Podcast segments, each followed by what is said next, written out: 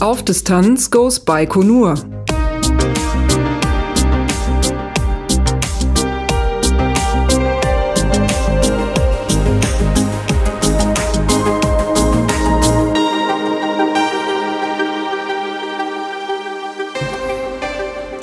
Hallo und willkommen bei Auf Distanz Goes Baikonur. Wir sitzen wieder auf unserem Balkon am Hotel bei Pablos Zimmer. Bei mir ist Pablo Bayen. Hi Pablo. Hallo Lars, schönen guten Abend in Baikonur. Und wir haben dieses Mal auch einen Gast mit dabei, nämlich den Peter. Hallo Peter. Hallo Lars, hallo Pablo. Hallo Peter. Schön, dass ich dabei sein kann. Schön, dass du dabei bist. Dann sage Ja. ich noch eben, wer ich bin. Ich bin Lars Naber, ich mache den Podcast auf Distanz. Und wir drei werden heute hier sprechen über einen sehr vollen und sehr anstrengenden Tag, den wir hinter uns gebracht haben. Aber bevor wir das tun, ist es natürlich wichtig, dass wir mal eben sagen, wer hier bei uns ist. Peter, wer bist du? Ich bin Peter. Ich wohne in Köln und bin seit einigen Jahren äh, Raumfahrt begeistert, würde ich sagen. Geprägt sehr stark von der Blue Dot Mission von Alexander Gerst. Ähm, Im Prinzip ist es so, wie jedes Kind wollte ich mal Astronaut werden, aber irgendwie äh, war irgendwann klar, dass das nichts wird. Und dann war der Traum auch irgendwie vorbei und ich habe mich nicht mehr, weiß ich nicht, nicht so stark gekümmert, interessiert. Aber dann 2014 äh, war ich so hin und weg von der Social Media Arbeit von Alexander Gerst, von den Bildern, die da gepostet wurden, von den Gedanken, die geteilt wurden. Und das hat mich völlig begeistert. Und dann hatte ich noch das Glück, an dem Call Alex Event in Köln teilnehmen zu können. Da waren 50 Leute eingeladen ins Europäische Astronautenzentrum und hatten Führungen, Vorträge und so weiter an dem Tag und hatten die äh, coole Chance, einen Live-Video-Call auf die ISS zu machen. Und das war echt abgefahren, auf einmal äh, live Alexander Gerst zu sehen, bisschen Zeit verzögert. Und dann äh, hatten zehn Leute die Chance, ihre Fragen zu stellen und er schwebt da. Man sieht das Video, er beantwortet die Fragen. Das war völlig surreal, aber super cool. Ja, und so äh, ist es irgendwie dabei geblieben, dass mich die Raumfahrtthemen begeistern. Und dann habe ich dich, Lars, äh, über den Podcast kennengelernt auf Distanz. Und wir haben uns bei der ExoMars-Mission in Darmstadt getroffen. Und ja, jetzt sind wir hier. Und ich finde es sau cool. Was hatte ich denn jetzt, äh, was hatte ich denn jetzt nach Baikonur verschlagen konkret? Also von Raumfahrt begeistert bis nach Baikonur ist ja schon, schon ein Schritt. Ähm, Oh, wir sehen äh, ein Feuerwerk. Oh, cool. Witzigerweise äh, äh, wird ein Feuerwerk gezündet, wenn wir hier so über, den, über diesen Lenin Square gucken. Ähm, wir kennen nicht den Grund und es ist, sieht auch nicht besonders groß aus, aber hübsch. Ähm, es wird eine Handykamera gezückt. Äh, das äh, Abschiedsfeuerwerk für Alexander Gerst. Ja, irgendwie so. wer weiß. Ähm, hm. Ich frage mich gerade, okay, war es das schon? Weil für so ein, so ein wirklich so ein Supermarktfeuerwerk fand ich fast ein bisschen viel, oder? Ist das Ja. so der Maßstab? Ich weiß es nicht. Oder war es groß und weit weg? Ich hatte den Eindruck, dass es eigentlich nah dran war. Ja, es ist nicht so riesig gewesen. Hm. Und sehr schnell vorbei. Was ist denn das für eine, eine helle Lampe da? Oder Äh, war die gerade auch schon da? Ja, das sind diese LED, Ja. guck mal hier auf der Ecke. Das sind diese LED-Beleuchtung des, äh, Mark äh, des Platzes. Ich meine, oh, über dem Dach, wo gerade das Feuerwerk war, links daneben. Ah, okay. Ich glaube, das war auch vorher schon. Oh, okay. Oh. Ähm, Exomars waren wir. Äh, genau, und wie ich dann nach Baikonur letztlich gekommen bin. Ähm, also so dieser Wunsch, irgendwann im Leben mal einen Raketenstart zu sehen, der hatte ziemlich lange in mir gegoren. Und äh, dann hatte ich mitbekommen, dass jemand eine Tour hierhin geplant hat. Der hatte die dann aber leider doch verworfen. Hat daraufhin an einen Freund verwiesen, der die durchführen würde. Und dann war ich so ein bisschen skeptisch. Ich war mir nicht sicher, äh, wie wird diese Reisegruppe sein. Die Informationen, die es zu der Seite, zu der Reise gab, waren nur auf Niederländisch erstmal verfügbar und es war so ein bisschen, ja, unklar. Und dann habe ich aber über Twitter wiederum mitbekommen, dass du, Lars, diese Reise gebucht hast. Und das war irgendwie so der finale Stein des Anstoßes, dass ich gesagt habe, komm, also jetzt oder nie. Und ich will die Reise auch machen und hatte dann Glück, dass ich noch einen Platz bekommen habe. Und ähm, ja, so kam das. Jetzt bin ich hier und bin extrem froh darüber. Das ist ja schon mal was. Also äh, ist auch eine Wahnsinnsreise und hier heute hier zu sitzen. Wir haben gerade auch noch einen ISS-Überflug gesehen, äh, was ja nun ziemlich, ziemlich direkt mit dem ganzen Thema zusammenhängt. Also die ISS hier dann auch genau wie gestern nochmal zu sehen, während man im Baikonur ist, ist irgendwie noch mal was anderes als zu Hause ist. Ja. ziemlich, ziemlich, direkt ist schon gut. Es ist viel oder viel direkter geht in meiner Welt kaum. Das ist echt cool, dass hier ja. im Moment äh, allnächtlich die ISS kreuzt, über, gefühlt direkt über unserem Hotel und dem Roskosmos-Gebäude. Das ja. ist, äh, ja. Und in der einen Richtung strahlt Venus extrem hell, in der anderen Richtung ist Jupiter gerade zu sehen. Also es ist ein Traum. Ja, es ist, äh, wir haben, ähm, die Frage kam heute auch noch per Twitter rein, wie denn unser Wetter ist. Ähm, man könnte sagen, 99,5% wolkenlos. Also wir sehen höchstens mal am Horizont irgendwo so ein leichtes Wolkenband, so ein Wolkenstreifen. Äh, ich selber habe hier so an unserem Himmel sozusagen äh, jetzt äh, die Tage, die wir hier sind, keine einzige Wolke gesehen. Ähm, ich habe gerade mal nachgeguckt, äh, weather.com sagte, dass wir heute 25 Grad hatten. Ähm, 25 bis 30 hatten wir geschätzt. Morgen wird es knuspriger mit ja. 31 und am Starttag werden 35 angesagt. Oh, wow. ähm, und äh, ja, das äh, eine, ist nicht ohne. Eine Sache fällt mir da gerade auch zum Wetter noch ein hier. Ein Tweet von Alexander Gerst. Ich weiß gerade nicht, ob darauf schon eingegangen wurde. Äh, in der Nacht, bevor wir auch nach Baikonur angereist sind, gab es nämlich über Baikonur über zwei Stunden lang heftige Gewitter. Ach, ja. Und Alexander Gerst hat danach getwittert, dass er diese zwei Stunden im Freien war, sich den Regen angeguckt hat, sich die Blitze angeschaut hat und irgendwie ganz bewegt war und dann auch meinte, äh, er wird diesen Planeten vermissen, wenn er jetzt die nächsten sechs Monate eben nicht auf diesem Planeten sein wird. Ja, ist schon komisch, ne? Er wird jetzt sechs Monate lang im Prinzip kein Regen erleben, kein Gewitter, kein kein keine Lufthauch. Solchen, keine, keine Natureinflüsse dieser Art. Äh, und ich kann mir gut vorstellen, dass man das vermisst. Also. Ja. Ja, wird sehr eindimensional die Welt. Ich finde es so verrückt, weil ähm, so weit weg ist er ja gar nicht. Also Köln-Berlin, das ist so eine Distanz, die ich ganz gut kenne, oder auch Köln-München, das ist alles schon weiter. Köln-Paris, ähm, ja, ist so 400 Kilometer, glaube ich, hoch. Pi mal Daumen. Ja. Und das ist ja gar nicht so weit weg, aber ab, komplett abgekapselt außerhalb der unmittelbaren Atmosphäre, wo Wetter stattfindet, finde ich äh, irgendwie in letzter Zeit, überhaupt die letzten Tage, läuft mir regelmäßig ein Schauer irgendwie den Rücken runter, weil so viele irgendwie krasse Emotionen, man macht, denkt irgendwie über so eben über solche Dinge nach, über die ich im Alltag relativ selten nachdenke. Es passiert, aber nicht in der Frequenz, nicht in der Intensität, wie das hier in Baikonur ich empfehle das alles so als sehr komprimiert.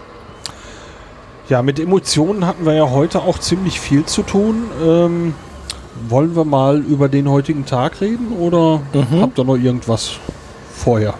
Ich glaube, damit man meinen Zustand versteht, müssen wir bei der letzten Nacht anfangen. Dann, das ja, okay das äh, steht tatsächlich auch auf meinem Notizzettel. Ja, zumal ich glaube, man muss dir großen oder ich möchte dir auch großen Tribut zollen, weil du hast äh, die wenigen verbleibenden Stunden ähm, dann auch noch ganz intensiv, ähm, also ich weiß nicht, was war am Ende nach der Aufzeichnung, wären noch vier Stunden vielleicht übrig gewesen und ich glaube, davon hast du noch mal zwei über den Daumen in den Podcast gesteckt. Ja, also äh, ich habe irgendwann, als der Upload lief, äh, dem WordPress gesagt, es möge den Rest bitte automatisch tun, was leider nicht ganz geklappt hat. Äh, als ich dann irgendwann eine halbe Stunde vor dem Wecken wach wurde, äh, total desorientiert. Ich hatte, war, ich wurde wach, wurde also von alleine wach und dachte, ich bin von alleine wach geworden, also muss ich den Wecker irgendwie überhört haben oder wurde nicht geweckt. Das heißt, ich habe wahrscheinlich viel zu lange geschlafen und war ein bisschen, ein bisschen von der Welt gerade. Ähm, dann guckte ich auf die Uhr und merkte, es war eine halbe Stunde vor dem Wecker. Ja, und da stand noch das Notebook. Und dann habe ich mal geguckt und der Pod, der, die Pod, die Podcast-Episode war nicht veröffentlicht worden. Das habe ich in dem Moment dann eben erledigt, habe zwei Kopfschmerztabletten eingeworfen und habe mich dann die halbe Stunde wieder hingelegt. Den Rest, ähm, die waren auch nötig. Ähm, da kommen wir dann später auch noch drauf. Ähm, also Aber wir sind heute Morgen, ging der Wecker um 3.45 Uhr. Mhm. Nee, 4.45 Uhr. 4,45. Und ich habe mich ungefähr um 1.45 Uhr hingelegt. Okay, dann Und doch. Ja, wobei, dann nochmal wach geworden. Ja. Also bis zum ersten Break zweieinhalb Stunden und insgesamt. Ja, Pi mal Daumen Irgendwie drei, sowas, aber ja. äh, man merkte die letzten Nächte so eine ziemlich abnehmende Tendenz. Erst fünf Stunden, dann vier Stunden, jetzt nur noch drei. Äh, in der kommenden Nacht soll es besser werden. Wir können etwas länger schlafen. Ähm, Aber da reden wir dann nachher, Ja. was morgen die Gruppe erwartet. Ja, warum ich das die Hörer wissen lassen wollte, mich hat es ziemlich gecrashed. Also ich hatte die vorvorletzte Nacht hatte ich nur zwei Stunden, die letzte Nacht hatte ich irgendwie relativ komfortable sechseinhalb und die letzte Nacht hatte ich 3,45 oder sowas über den Daumen, wo als der Wecker auf, äh, bei mir angegangen ist, habe ich mich echt erschrocken, weil mein Körper war überhaupt noch nicht dafür bereit. Und äh, ich bin heute wie so ein bisschen wie ein Zombie. Äh, es gibt ein ganz, eins der ganz raren Fotos von mir. Ich bin eigentlich, meinen Kopf halte ich nicht so gerne in die Kamera. Es gibt im Moment ein ganz rares Foto von mir auf Twitter und ich sehe fürchterlich aus. Leute, bitte glaubt mir, in Wirklichkeit ist es zumindest ein bisschen besser. Ähm, ja, also ich bin heute total im Zombie-Modus äh, durch, äh, durch, durchs Kosmodrom ähm, gelaufen und gefahren und äh, bin auch jetzt so mitgenommen, wie ich bisher noch keinen Tag dieser Reise war. Also ähm, wenn ich irgendwie Unsinn erzähle oder irgendwie äh, komisch wirke ähm, über das normale Maß hinaus, dann ähm, bitte verzeiht mir, weil ich bin, ich bin so, ich fühle mich gerade so durch wie in meinem, glaube ich, in meinem ganzen Leben noch nicht. Peter nickt. Der ich Nicke anerkennt, also so durch wie im ganzen Leben noch nicht, ist ja schon eine Aussage. Also das ist eine Hausnummer. Ja, also so eine 20 Kilometer Wanderung in der Sonne ist dagegen eher ein Fliegenschiss.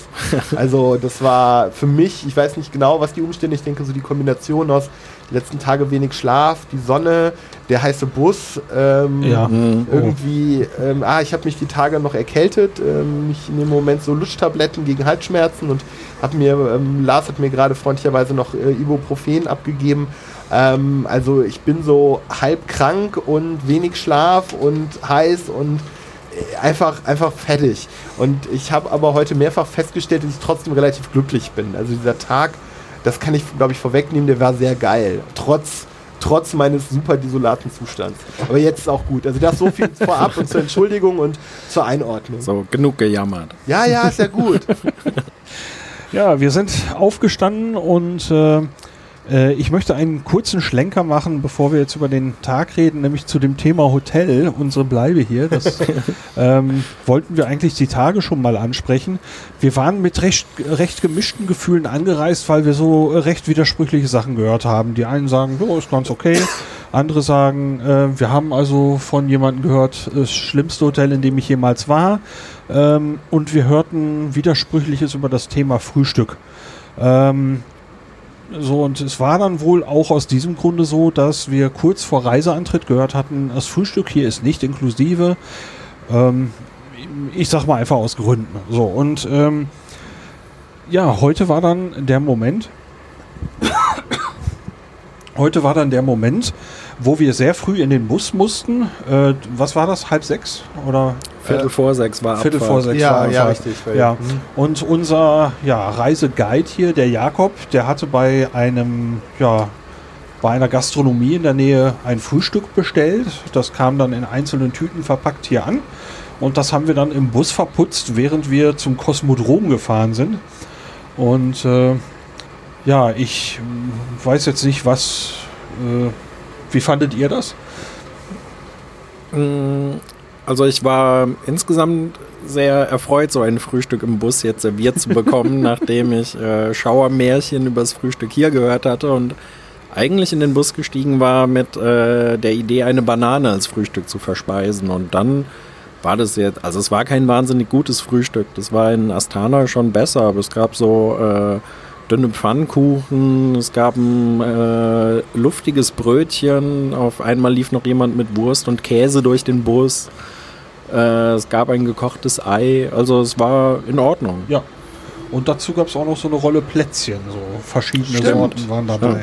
Ich dachte erst so an, äh, als ich das in der Verpackung sah, erst an so Müsli, also so nicht Müsli-Riegel, so Schokoriegel. Ich dachte erst, da Mhm. wäre irgendwie so ein Maß, es war dunkel. Ich dachte erst, da wäre ein Maß drin, aber es war irgendwie eine lokale Geschichte, so Plätzchen mit Schokoüberzug. Die Ja, gar nicht, die waren waren- okay. Waren unterschiedliche Sorten. Ah, Also, je, nee, okay. äh, mein Sitznachbar, der andere Peter, hatte mir seine Rolle noch gegeben, weil er sie wohl nicht haben wollte. Das waren dann Kokosplätzchen, auch Hm. mit Füllung. Äh, ähm, ich hatte, ne, ich glaube, ich hatte auch außen Kokos. Ah, Schoko, ja. Schokohülle mit Kokos. Und wir hatten noch so irgendwie sowas mit so einer Art Nusskrokant drumherum. Ne? Genau, und Karamellfüllung, irgendwie sowas. Ja. Aber da konnte man ganz gut mit und äh, so jetzt. Jetzt ver- haben wir verdüselt sich auch endlich dieser Bus, der hier die ganze Zeit am Orgeln war. Ähm, ja, und während wir dieses Frühstück hatten, äh, sind wir dann Richtung Kosmodrom gefahren. Ähm, Wollen wir, wollen wir noch über das Hotel als solches oder ach machen wir so, das ähm, andermal? das, äh, ich nee, finde das ja spannend. ja, dann reden wir weiter über das Hotel. Ich bin, Äh, äh, hab, nee, ich habe zu schnell, zu schnell abgekürzt. Äh, Frühstück. sprich, Ne, sprich, oh ja, vielen Dank. ähm, ja, genau. Äh, Vielleicht nur kurz zum Frühstück, weil das, glaube ich, auch einige Leute aus Deutschland kennen und wer Holgi hört, ähm, hier wird wohl zum Frühstück Porridge serviert. Also warmer, warme, also in Milch aufgewärmte Haferflocken. Also das könnte dem einen Podcast-Hörer geläufig sein. Also so viel sagte Jakob, unser Guide. Es gibt aber wohl im Wesentlichen nichts anderes. Also es gibt wohl jeden Morgen irgendwie Porridge und das, ähm, ich kenne durchaus auch Leute in Deutschland, die, ähm, die das gerne, gerne essen. Ich möchte da eine ganz bestimmte Person grüßen. Und ähm, ja, aber ich kann mir das vorstellen, fünf Tage hier und jeden Tag Porridge äh, ist irgendwie gut. Ähm, so viel zum Frühstück. Ansonsten finde ich diesen Russlands späte Sowjetunion-Style von diesem Hotel, weil ich finde, das vereint so zwei äh, Extreme, dieses Hotel. Habt ihr eine Ahnung, was ich meine? Nee, nicht auf Anhieb. Okay. Ich finde es auf der einen Seite sehr, sehr sauber. Ich habe keinen Fl Fl Flusen gefunden. Wir haben hier zum Podcasten so ein Schränkchen aus einer Nische rausgehoben und eigentlich, also ich kenne es immer so, dass dahinter irgendwie ein bisschen zumal hier Teppichboden liegt und ich hätte da irgendwie eine Wollmaus oder ein bisschen Staub oder so erwartet und da war nichts. Also hinter diesem Schränkchen war keine Staubflocke. Und bei mir im Bad läuft das Wasser nicht richtig, lief das Wasser nicht richtig ab im Waschbecken. Und dann habe ich lange überlegt, ähm, das ist so ein, so ein Stopfen, den man hinten so betätigen kann. Ja. Ich weiß, ich wollte eigentlich nachgucken, wie die Dinger heißen, aber ja, also das, was so seit einigen Jahrzehnten in Deutschland eher Standard ist, dass man halt so ein Ding hat, was sich selbst so über die Schwerkraft versenkt und man dann hinten über so einen Nüppel steuern kann. Ich habe so ein Ding mal auseinandergebaut und ersetzt, deswegen wusste ich, wie das funktioniert und wie man es hinkriegt, dass das Ding ein bisschen weiter oben steht, weil das hatte nur so einen halben Millimeter ungefähr Platz und das Wasser lief nicht ab. Und ich dachte so, hm, ich will das nicht rausnehmen, weil wenn man das rausnimmt und es wird halt in der Regel nicht gereinigt, also ich habe das oft erlebt, dass es nicht gereinigt wird, genau, und dann hat man da so Schmodder dran, so ganz fies, so Biofilm, dick. Entschuldigung, vielleicht brauchen wir noch eine, naja, das ist zu spät für die, äh, für die Marke. Ähm, okay, wir haben gerade zehn Hörer verloren. Äh, final. Ähm, war's. ähm, auf jeden Fall ist da unten, ich habe das Ding dann rausgezogen und tatsächlich, das Ding war blitzeblank sauber. Ein Kunststoffteil, also oben verchromt, unten Kunststoff und dieses Ding war komplett sauber, als hätte man es gestern in die Spülmaschine getan oder sowas. Es war, ich war total fasziniert. Auf der anderen Seite, finde ich, zeigt das Ding auch, ich weiß, ich schweife sehr ab, aber es zeigt halt auch die andere Seite des Hotels, denn eigentlich ist da, äh, da unten sitzt eine Schraube drin, mit der man die Höhe nivellieren kann, mit der man eben definieren kann, wie weit das Ding aus dem Waschbecken rausguckt. Und ähm, da gehört so eine Konter, da ist eine Kontermutter drauf. Und die Kontermutter dreht man eigentlich gegen das Kunststoffgewinde. Also man hat diese Schraube und dreht die Kontermutter vom Schraubenkopf weg gegen die andere Seite, damit man eben, damit sich diese Schraube nicht mehr verdreht ähm, in dem, diesem Plastikding. Und ähm, die, diese Schraube war rostig, also es war sauber, aber rostig. Und die, die Mutter saß halt oben auf dem Schraubenkopf. Und ich habe jetzt nicht versucht, das zu lösen, weil ich hatte halt nur meine Hände. Aber ich konnte die Schraube in dem Plastikding drehen und habe dann irgendwie mein Waschbecken neu eingestellt, ohne mich total einzusauen und tierisch zu ekeln. Also ich finde, das ist so, der Erhaltungszustand ist so, hm, geht so. Der Stil ist fü fürchterlich für meinen Geschmack. Ich habe heute Morgen irgendwie so, ein- so ein Lüster ähm, gepostet, der hier im Flur hängt und auch mal so ein Bild aus dem Flur.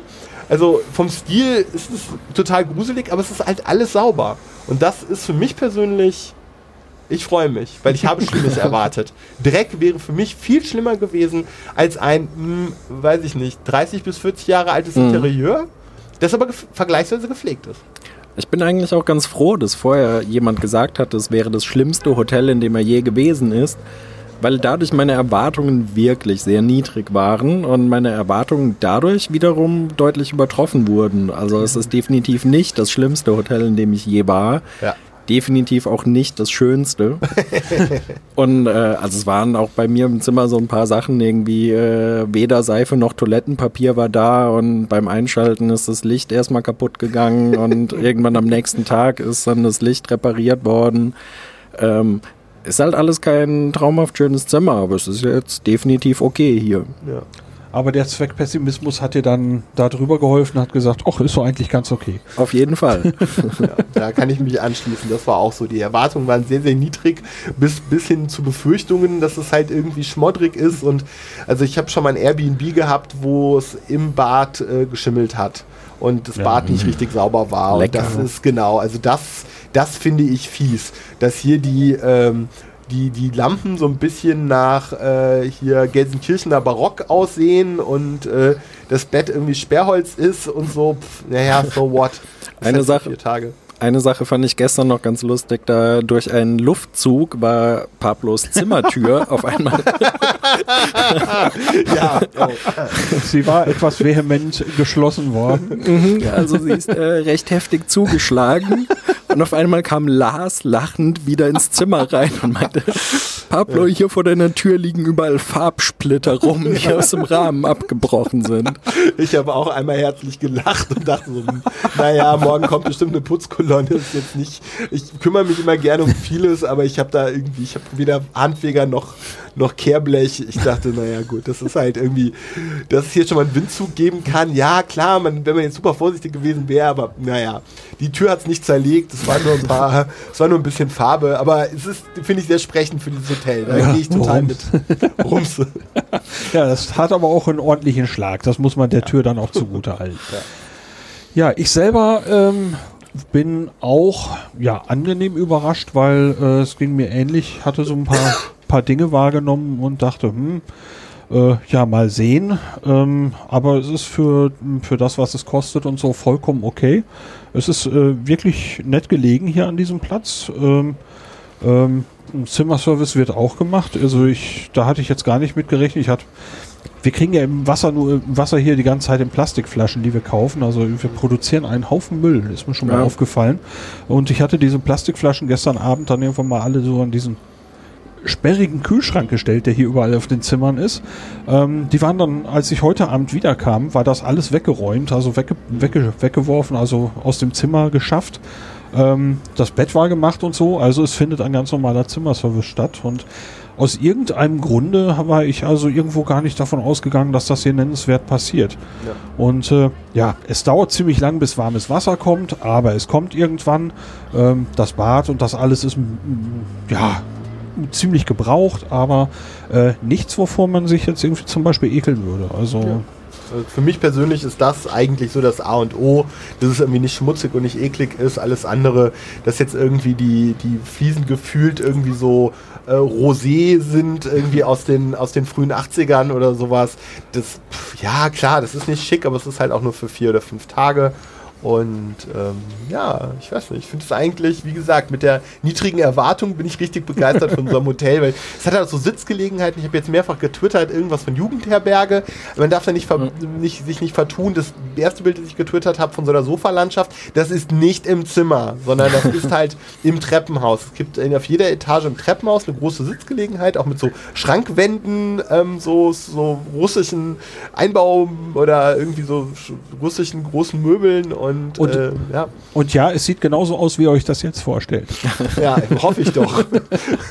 ja, also das, das, das meine, meine 30 Cent zu, äh, zu unserem Hotel. Ich bin eigentlich gerade, du erwähntest schon die Lage, das es liegt total toll. Wir haben diesen wundertollen Balkon.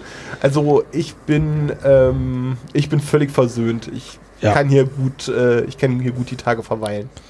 Ja, es- und ähm, also als wir heute wiederkamen, stand noch ein großer Bus vor der Tür, wo ESA Presse drauf stand. Ähm, und von daher denke ich, wenn die ESA dafür sorgt, dass die Presseleute auch hier in dem Hotel untergebracht werden, kann es auch so schlecht nicht sein. Und darüber hinaus haben wir auch diverse Ex-Astronauten auch hier im Hotel heute noch getroffen. Richtig. Wen hast du denn gesehen? Äh, unter anderem äh, Frank de Wiene und Reinhold Ewald. Ja. Reinhold Ewald ist gefühlt heute überall aufgekreuzt. Also der ist- war ständig irgendwo. Der, der kann sich irgendwie, ist äh, Astronaut, kann beamen. Der, ja. Ja, ähm, mit ihm hatte ich heute ähm, bei der, bei der äh, Aufrichtung der Rakete noch kurz die Möglichkeit gehabt zu sprechen. Ähm, es kann sein, dass wir am Starttag noch ein Gespräch führen können für den Podcast, aber dazu muss er im Prinzip von dieser, von dieser Tribüne runter, auf die wir eben nicht drauf dürfen als ja, so Touristengäste. Also wir müssen uns da mehr oder weniger über den Weg laufen. Ich muss darauf vorbereitet sein, dann könnte da was klappen. Also versprochen, versprechen will ich da noch nichts, aber ich hoffe natürlich. Dass er das in Aussicht gestellt hat, finde ich schon mal ziemlich cool. Ich das auch, ist ja auf jeden ja. Fall ein Anfang. Und das ist ja vielleicht auch ein kleiner Trost für die Person, die heute auf Twitter schon geschrieben hat, äh, nachdem du gesagt hast, es gibt einen Gast im Podcast. Wurde nämlich schon gehofft, es wäre Sigmund Jähn.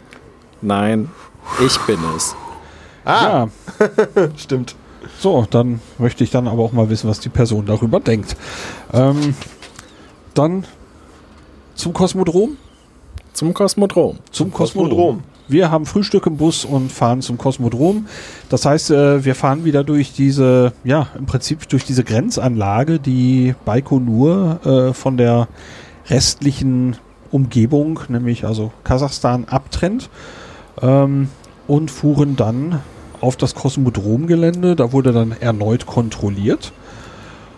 Und ja, es folgte eine recht lange Busfahrt und eine recht langsame Busfahrt, kann man eigentlich sagen. Äh, so, ich würde sagen, wir waren so.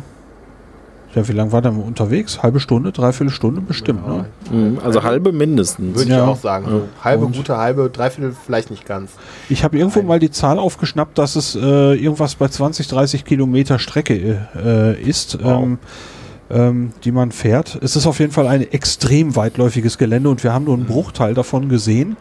Und ähm, ja, äh, wir sind also mit einem ehemaligen niederländischen Reisebus unterwegs auf einer Straße, die zwar asphaltiert ist und dieses Stück ist auch jetzt nicht total marode, aber sie ist wellig äh, und der Bus neigt dazu, sich äh, ja ein wenig aufzuschaukeln und äh, wir als Fahrgäste sitzen sehr weit oben. Das Ding ist fast so hoch wie so ein Doppeldeckerbus und es gibt aber nur oben Fahrgäste. Und äh, wir drei saßen ja sehr weit vorne diesmal und haben also diese Nickbewegung Immer so mitgemacht, gefühlt. So zack, zack. und Also- äh, man merkte, dass der Busfahrer diese Bewegung wohl kannte. Er ging dann jedes Mal regelmäßig vom Gas, ähm, um, um diese Sache dann so ein bisschen, bisschen zu dämpfen, ähm, die, dieser Bewegung die Energie zu nehmen und ja, bis es dann das nächste Mal passierte. Also ich weiß nicht, wie oft wir das heute hatten, aber Mhm. ähm, ja, lange Fahrt und äh, zwei Cent von mir nochmal. Oder Klar. vielleicht höre ich das auch noch heute Abend auf, sonst werden wir nie fertig. Also mir, sind noch, mir sind auf der Fahrt noch zwei Sachen eingefallen. Du hast von einer Kontrolle gesprochen. Ähm, wir hatten ja gestern schon so diesen IT-Security-Ansatz. Ist das sicher? Und das Lustige ist, wir haben eine äh, russische Reisebegleitung dabei, die wohl im Auftrag zumindest von äh, Roskosmos, denke ich, handelt. Das ist unsere offizielle Aufpasserin, ähm, scheint so. Die hat auch immer mal wieder versucht, das Fotografieren zu unterbinden. Äh, vielleicht kommen wir da später nochmal zu. Ja. Und ähm, genau, also die, so, die war manchmal total nett, hat mich immer mal wieder am Arm gestreift, wo ich irgendwie so dachte, das ist nicht zufällig, das ist nämlich jetzt schon zweimal passiert. Äh, sie ist so Mitte 50 äh, oder so und nicht ganz mein Typ, aber irgendwie, ich weiß nicht, ich habe das jetzt nicht als Anmache erlebt, aber so als irgendwie äh, als freundliche Geste. So. Okay. Und ähm, also irgendwie, ich habe diese Frau so ein bisschen Jekyll und Hyde, also die die kann irgendwie so beide Rollen. Also, aber wo ich eigentlich drauf raus will, dieser Security-Faktor, weil du von einer, einer Kontrolle gesprochen hast. Sie hat mehrfach während der Fahrt immer wieder an so Checkpoints, wo wir gehalten haben, hat sie eine, ich denke, Teilnehmerliste ausgehändigt. Sie hat sich aber selber nie davon überzeugt, wer eigentlich im Bus sitzt. Also, vielleicht hat sie durchgezählt, sie hat sich aber keine Pässe zeigen lassen. Durchgezählt hat sie. Durchgezählt hat sie, ja, aber wir hätten ohne weiteres irgendjemand ersetzen können. Also, äh, Secure, also, äh, ja, wobei da ist ja noch ein Layer ja drüber. Wir hatten ja alle unser Halsband mit dem Namen drauf. Hat sich das jemand angeguckt? Also ich hatte das auch häufiger mal, dass es äh, mit der Rückseite nach vorne hing, weil es sich so gedreht hatte und äh, habe jetzt nie erlebt, dass irgendwer wollte, dass ich es drehe. Äh, Ja, aber alle Leute, die äh, in dem Bus waren, die kamen hier raus und es gab keinen Zwischenstopp. Mhm. Und um hier reinzukommen, wurde ja einmal wirklich kontrolliert. Ja, aber sonst nicht mehr. Und ich könnte meinen Ausweis jederzeit weitergeben. Ja, Also, aber dann würdest du ihn an jemand anders geben, der, der schon hier in reingekommen Baikonur, ist. der in Baikonur ist. Das ist richtig. Dann ist aber die Frage, wofür diese Checks und wofür die Liste und wofür die Halsbändchen. Ke- keine- Also ich bin da so ein bisschen, äh, ja, ich verstehe deinen Punkt, das müsste man wahrscheinlich nochmal tiefer durchdenken. Mir kommt das so ein bisschen äh, Security by Obscurity, so irgendwie so Security-Theater eigentlich. So, wir tun mal so, es gibt überall Checkpoints und, und, und so Schlagbäume und, und, und Polizisten, die allerdings in der Regel eher einen freundlichen Eindruck machen, war mein Eindruck. Ja. Also da habe ich bisher keinen grimmigen gesehen. Das habe ich auch in anderen Ländern schon anders und in anderen Regionen schon anders erlebt. Ähm, ja, fand ich, ähm, aber weiß ich nicht, denke, wir haben viele IT-affine Menschen sicher in, unter unseren Hörern und mich hat das, mir war das aufgefallen, dass das eben naja, also ich weiß nicht, ob das im Fall der Fälle sein Ziel erreicht. Die Frage ist, was wollen sie damit erreichen? Und ich bin mir nicht sicher, ob das, ähm, ob, ob, ob das gelingt. Aber okay. Hast du noch was? Mm, Ja, eine Sache, die mir zur Fahrt gerade noch einfällt, ist, äh, dass ich den Fahrer insgesamt auch sehr aufmerksam fand. Also zum einen hat er schon äh, immer versucht, den größten Schlaglöchern wenigstens auszuweichen. Und eine Sache, die auch Lars im, äh, im Bus bemerkt hatte, mit einem gewissen Amüsement, unterstelle ich jetzt mal. äh, wir waren mitten in der Steppe, fahren eine ganze Weile an Eisenbahnschienen entlang und dann auf einmal kreuzen die Schienen unseren Weg und an jeder dieser Kreuzungen steht ein Stoppschild, an dem auch der Fahrer jedes Mal angehalten hat, um sich zu versichern, dass da kein Zug kommt. Sehr, sehr korrekt. Das hätte ich, also hat mich auch überrascht. Ich, ja. Ja, und da waren noch andere Sachen. Wir wurden ja halt gelegentlich mal überholt, weil wir waren eben auch nicht so schnell wie andere Fahrzeuge, weil wir uns zum halt so aufgeschaukelt haben. Ähm, und mir fiel auf, dass also die deutliche Mehrheit der, der Autos, die uns überholt haben, dann auch wieder rechts geblinkt haben, um wieder einzuscheren. Und man kann jetzt, man muss sich vorstellen, dass man in der kasachischen Steppe unterwegs ist. Es, es geht also nicht irgendwie um eine vielbefahrene Bundesstraße. Und äh, man verstehe mich nicht falsch. Ich finde das total dufte. Also ich sehe hier auf einer völlig leeren Straße, wo wir mehr oder weniger allein oder zu zweit unterwegs sind, ähm, ein äh, rücksichtsvolleres Fahren als äh, bei uns zu Hause. Ich fand das, fand das interessant. Und äh, hier auch äh, in Baikonur selber, äh, hier gibt es ziemlich viele Zebrastreifen. Und ich habe noch nicht ein einziges Mal gehabt, dass mir einer noch irgendwie davor äh, vor, an, vor mir als Fußgänger irgendwie noch drüber wollte, sondern Gegenteil die halten, heute. die halten alle an und zwar wirklich auch mit Abstand. Die werden schon weit vorne langsamer, dann sieht man, äh, man kann gefahrlos drüber laufen.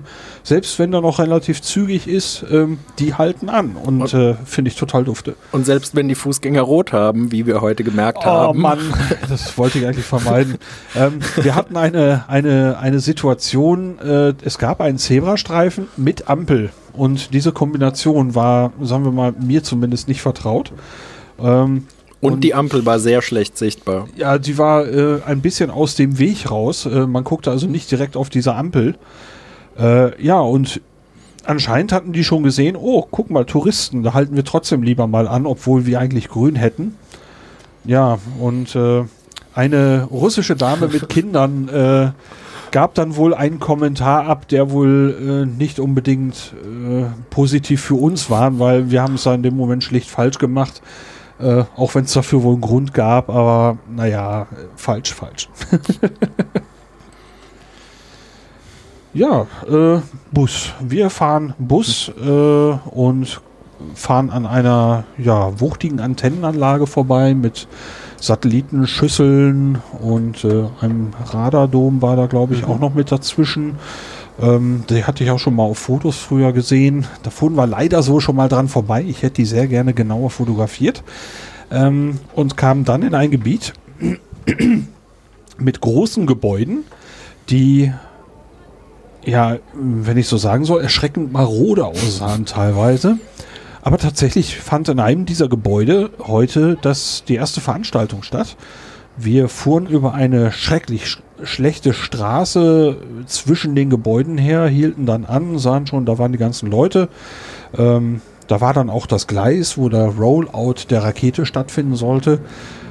Ja, und da haben wir uns dann dazugestellt. Und Rollout der Rakete heißt, Ähm, ja, also von wegen maroder Zustand. Also das Gebäude, aus dem später die Rakete rauskam, ich weiß nicht, ob ihr es gesehen habt, die linke Hälfte hatte ein intaktes Dach, bei der rechten Hälfte war der Dachstuhl eingestürzt. Das war das von außen dasselbe Gebäude, sicher nicht dieselben Räume, aber dieses Gebäude, in dem sie zumindest sie gelagert, ich vermute auch aufgebaut haben, also zusammengebaut haben, auf jeden Fall da, wo die Rakete rauskam, die mit der ähm, morgen, äh, übermorgen drei Menschen ähm, ins All fliegen, kam aus einem Gebäude, wo zur Hälfte der Dachstuhl eingestürzt war. Ähm, das fand ich ähm, krass. Also das war so mit unseren, also so mit meinem Maßstab, dachte ich so, wow. Okay. Und dieser Dachstuhl war auch nicht irgendein Dachstuhl und irgendein Gebäude, äh, sondern es war tatsächlich das Gebäude, in dem die Buran gefertigt wurde. Und äh, da gingen auch vor ein paar Jahren mal ein paar Bilder durchs Internet, weil ich glaube 2002 war es, dieses Dach eingestürzt ist, wo leider einige Arbeiter auch zu Tode gekommen sind und eine Buran begraben wurde. Jetzt muss man eben erklären für, für die Menschen, die nicht wissen, was Buran ist.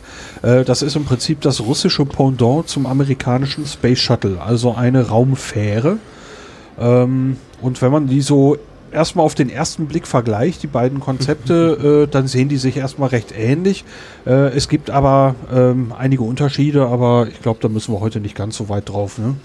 Ähm, zu Buran kommen wir später auch nochmal. Peter grinst. ähm, Buran, Buran. Äh, eine, eine letzte Sache zu Buran an der Stelle. Ähm, da stand noch neben diesem, also vor dem Teil des Gebäudes, wo das Dach eingestürzt war, stand ein Metallmonstrum, würde ich sagen. Ein Ding, das silberfarben, glaube ich, war. Oh ja. Unheimlich viele Scharniere, große Arme.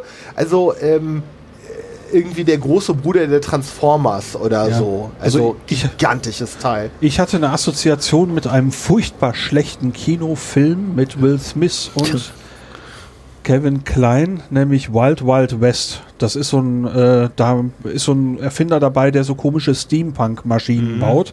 Ähm, und ja, darunter ist auch eine riesige ja, elektromechanische Spinne. Und äh, die Beine von dieser Spinne erinnerten mich an diesen komischen Konstrukt. Also ein unfassbar, ein Ja. unfassbar, unfassbar wuchtiges komplexes Ding, wo, das ich gerne mal in Funktion sehen würde, um zu sehen, was es tut. Also, Ich, ich weiß inzwischen, was es tut. Soll ich es erzählen? ja, natürlich. Äh, das ist wohl die Maschine, das Entsch ähm, die zumindest den Transport, aber eventuell sogar auch das Aufrichten der Buran übernimmt. Da lagert die Buran mit der Energia, also mit ihrer Trägerrakete, lagert die Buran, da, also die kann da drauf liegen, transportiert werden. Das ist das Pendant zu dem Teil, das wir heute für die Sojus ähm, gesehen haben und wird, wenn ich das richtig sehe, weil es so breit ist, über zwei parallel laufende Gleise mit zwei Loks, ähm, da habe ich später Fotos gesehen. Ähm, wir haben heute auch zwei Dieselloks gesehen und die sahen genauso aus. Zwei grüne Dieselloks sind vor dieses Ding gespannt. Aber das Ding hat auch nochmal so eine Art Führerhäuschen, was so ein bisschen aussieht, als hätte man eine Lok äh, da drauf geschraubt und eben auch silber angemalt. Also ich denke, ähm, Lars wird einen Link in die Shownotes packen. Es wird man im Zweifelsfall in der Wikipedia zur Buran finden. Diese Abbildung, ich habe mich mit der Buran schon beschäftigt, weil ich das sehr faszinierend finde. Die Buran war ja auch das Ding, was ich im Souvenirshop gesehen hatte und äh, ähm, irgendwie weiche Knie bekam. Auf jeden Fall, ich finde die Buran aus vielerlei Gründen, weil sie dem Shuttle so ähnlich ist, aber dann doch wieder ein bisschen anders. Also ich finde die Buran, wer sich das noch nicht angeguckt hat, Leute, guckt euch die Buran, also guckt euch Infos über die Buran an, lest den Wikipedia-Artikel. Vielleicht gibt es, wahrscheinlich gibt es auch irgendwo eine Doku. Ähm, ich finde das ein verdammt faszinierendes Ding. Obwohl ich mich mit der Buran beschäftigt hatte, muss ich dann zu meiner Schande gestehen, dieses Monster, äh, ich hatte die Ahnung, aber ich habe am Ende unseren Guide gefragt und er hat es bestätigt. Das ist eine Haltevorrichtung für die Buran und später haben wir auch Fotos der Buran mit Energia, mit dem großen Treibstofftank, ähm, den Düsen, die da dran sind, mit den Boostern. Die komplette Konfiguration kann liegend in diesem Metallmonster transportiert werden. Erstaunlich, dass das Ding dann so asymmetrisch aussieht, finde ich. Aber Wir haben es von äh, der Seite gesehen. ja, Also das ist so, es sah so Rampen, oder? Es war so, es war nicht gerade. Ja, genau. Es die würde, man würde so, So. auf die Seite der. wie so ein, so ein gekrümmter Finger, würde Ja. ich es im Ja, Moment jetzt ja, so. irgendwie sowas. Und davon aber viele versetzt nebeneinander. Ja, so ineinander ge Ja. geschachtelt irgendwie. Und ich denke, dass die irgendwie aufgefahren werden, ein Mhm. Stück weit, und dass man dann irgendwie äh, die, die Buran mit allem da reinlegt oder vielleicht sogar darin gefertigt wird, weil irgendwie sonst müsste das Ding ja da reinkommen.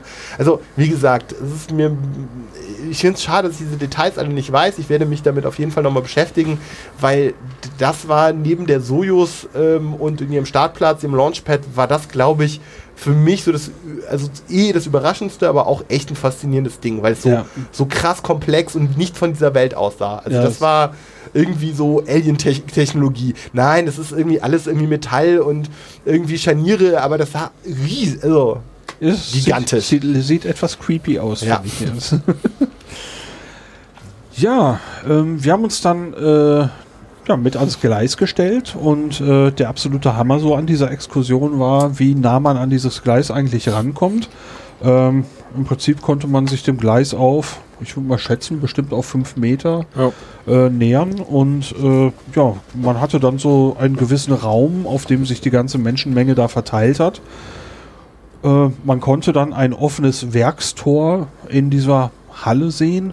Da konnte man die Maschine, äh, die, die Rakete bereits sehen und davor gespannt, also die, man sah die Unterseite und davor eine Diesellokomotive. Und die machte dann halt irgendwann mal ein Hubgeräusch. Und dann ging es auch ohne großes Gedönse schon los. Äh, ich, ich zeigte zwei, weil ich glaube, sie hat zweimal gehupt. Sie hat einmal gehupt, da war ich irritiert und dachte, es geht los. Und irgendwie zwei, drei Minuten später hat sie nochmal gehupt. Ah, und ja. dann ging es los. Ist äh, jetzt kein wichtiges Detail, aber es hat mich so ein bisschen irritiert, weil ich eben das gerade als Signal gewertet habe, es würde jetzt losgehen. Tat es aber nicht. Vielleicht ist das zweite Mal eingeplant. Ja. So im Detail. Also äh, das erste habe ich als so ein Achtung bitte, gleich geht's los gedeutet Ja, und und das zweite so, jetzt Okay. geht's wirklich los. Ähm, aber es gab eben, äh, also ich hatte irgendwie, keine Ahnung, in meinem Kopf in der Vorstellung, dass irgendwie noch so ein Statement, äh, irgendwas, irgendjemand nur irgendein Wort sagt. Das passierte nicht, man stand da, das Ding hupt, das Ding hupt nochmal und dann fährt die Lokomotive die Rakete raus. Ähm, das jetzt nicht besonders schnell, aber spürbar. Äh, und wenn man dann eben eine zweite Fotogelegenheit haben wollte, die sich auch einige Leute dann durchaus gezogen haben, dann musste man schon im Prinzip an der Rakete wieder vorbeilaufen und sich woanders wieder hinstellen. Und äh, ja, Rakete, das ist so ein, so ein Eindruck, den wir dann heute sicherlich mal wieder haben. Ja. Was denkst du? Äh, ein Eindruck, den wir, glaube ich, auch teilen, ist so, Moment, irgendwie, das ist die Rakete? Ist sie nicht größer? Also, versteht uns jetzt nicht falsch, die ist schon groß, es sind 50 Meter immerhin. Aber irgendwie auf Bildern, die man so sieht, wirkt die einfach immer deutlich größer. Und ich hatte auch ein paar Bilder auf Twitter gepostet und darunter wurde kommentiert, äh, ja, die sieht schon irgendwie anders aus als auf den offiziellen Bildern, viel kleiner. Und wenn man dann mal die offiziellen Bilder anguckt, dann sieht man, dass die auch in der Regel mit Weitwinkelobjektiven aufgenommen sind und das macht schon einen deutlichen Effekt aus. Ja, diese Düsen, äh, vor, denen, vor denen zum Beispiel die Astronauten immer fotografiert werden, die sehen auf den offiziellen Bildern deutlich, deutlich größer aus. Und hier, ähm, hier in Baikonur haben wir gestern eine, eine, ja, ein Modell besucht und äh, hatten aus dem, aus dem Bus heraus, wir fuhren dran vorbei, äh, gemutmaßt, ist das jetzt äh, Radius 1 zu 2, 1 zu 3. Ähm, ja, und später bekamen wir die Info, das ist 1 zu 1 und wir sind dann gestern Abend da nochmal hingelaufen, standen direkt davor und wir denken, was sind die Düsen doch klein. Ja, und dann haben wir heute gesehen, ja, die sind aber auch wirklich so. Ja. Also, ähm, und ich denke nur, wow, dass dieses Ding den Schub da rausdrückt. Krass. Also, Vielleicht ist genau das das Geheimnis, dass diese Rakete insgesamt, also das Ding ist natürlich umso größer und umso schwerer sie ist, umso mehr Treibstoff braucht sie. Das heißt, du musst sie größer und schwerer bauen, um diesen Treibstoff irgendwo unterzukriegen und hast dann ja so eine Spirale. Ja. Und sie scheinen, wir haben uns später auch die Crew-Kapsel angeguckt und ich denke, das ist ja auch allgemein bekannt, dass die nicht so riesig ist. Und ich glaube, man ist tatsächlich hingegangen und hat diese Rakete um den Transport dreier Menschen, den absolut minimal möglichen Transport dreier Menschen herum designt und hat halt entsprechend eine kleine Crewkapsel, eine vergleichsweise leichte Crewkapsel und hat darum eine leichte Rakete gebaut. Aber das ist auch was, was mir geht es da genauso wie euch. Diese offiziellen Fotos, das ist schon so ein bisschen, ähm, da wird mir schon so ein bisschen an der Nase herumgeführt. Also ich habe mir nochmal das Bild, äh, Alexander Gerst hatte die Tage eins getwittert, wo er genau eben zwischen diesen Triebwerken steht und diese Rakete sieht riesig aus. Ich würde sagen, keins dieser Triebwerke, selbst die größten, haben nicht mal einen Meter Durchmesser, oder? Also wenn man sich da vorstellen würde, mhm. die würden einem, weiß ich nicht, irgendwie zum Bauch oder bis zur Brust gehen, aber das ist, das ist dann auch alles. Also es ist so, ja, groß, aber nicht gigantisch. Ja, ich bekomme gerade hier von Peter was gezeigt. Genau, es sind von DLR Next die Hard Facts. Ja, Infos zur Soyuz-Rakete. Knapp 50 Meter hoch, 300 Tonnen schwer, kann circa 7 Tonnen zur ISS bringen. Vier Booster plus zentrale Hauptstufe plus dritte Stufe. Zusammen 28 Millionen PS. Insgesamt knapp 9 Minuten Brenndauer. Dann Trennung des Soyuz-Raumschiffs von Oberstufe bei 27.500 kmh. Dann kann DLR Next, der übrigens auch äh, in diesem Hotel ist, dem äh, dem Twitter-Account zufolge. Er hatte mal ein Foto gepostet ah. ähm, und dabei geschrieben, das wäre deren Hotel. Ähm, ja, auf jeden Fall äh, eine ganz komische Mischung aus groß und klein beim Betrachten dieser Rakete. Ähm, wobei, wie du gerade sagtest, Pablo, ist, ist, oder ne, ihr beide sagtet das, das ist schon ein großes Teil. Nur ich dachte irgendwie, es wäre noch größer.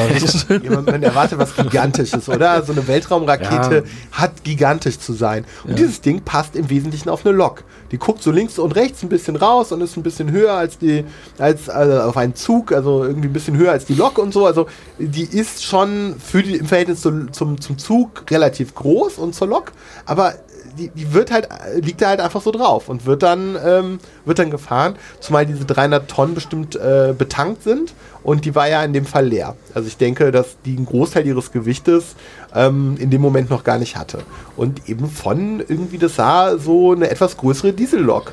Die hat die am Anfang, die war nicht in Doppeltraktion von Anfang an. Am Anfang hat die die alleine gezogen. Mhm. Also das war alles so, ja, so, so ein bisschen so industriell. Es war so, das Ding kommt da aus dem, als würden die das jeden Tag machen. Ja. Das ist so Auto, Auto oder Bus ausliefern als würden sie da gerade einen Bus rausfahren. Ja gut, vielleicht für die Arbeiter ist das vielleicht auch genau das. Mhm. das und äh, apropos Diesellok, das war auch irgendwie ein ganz äh, interessanter Anblick, diese Rakete zu sehen und dann die Lok, die eine schwarze Rußwolke hinter sich herziehend äh, diese Rakete transportiert. Das war irgendwie wie aus zwei Welten. Ja, genau. Ja, zumal die Lok irgendwie so von der Optik so 60er oder so. Oh. Also es war so russische, solide russische Technik.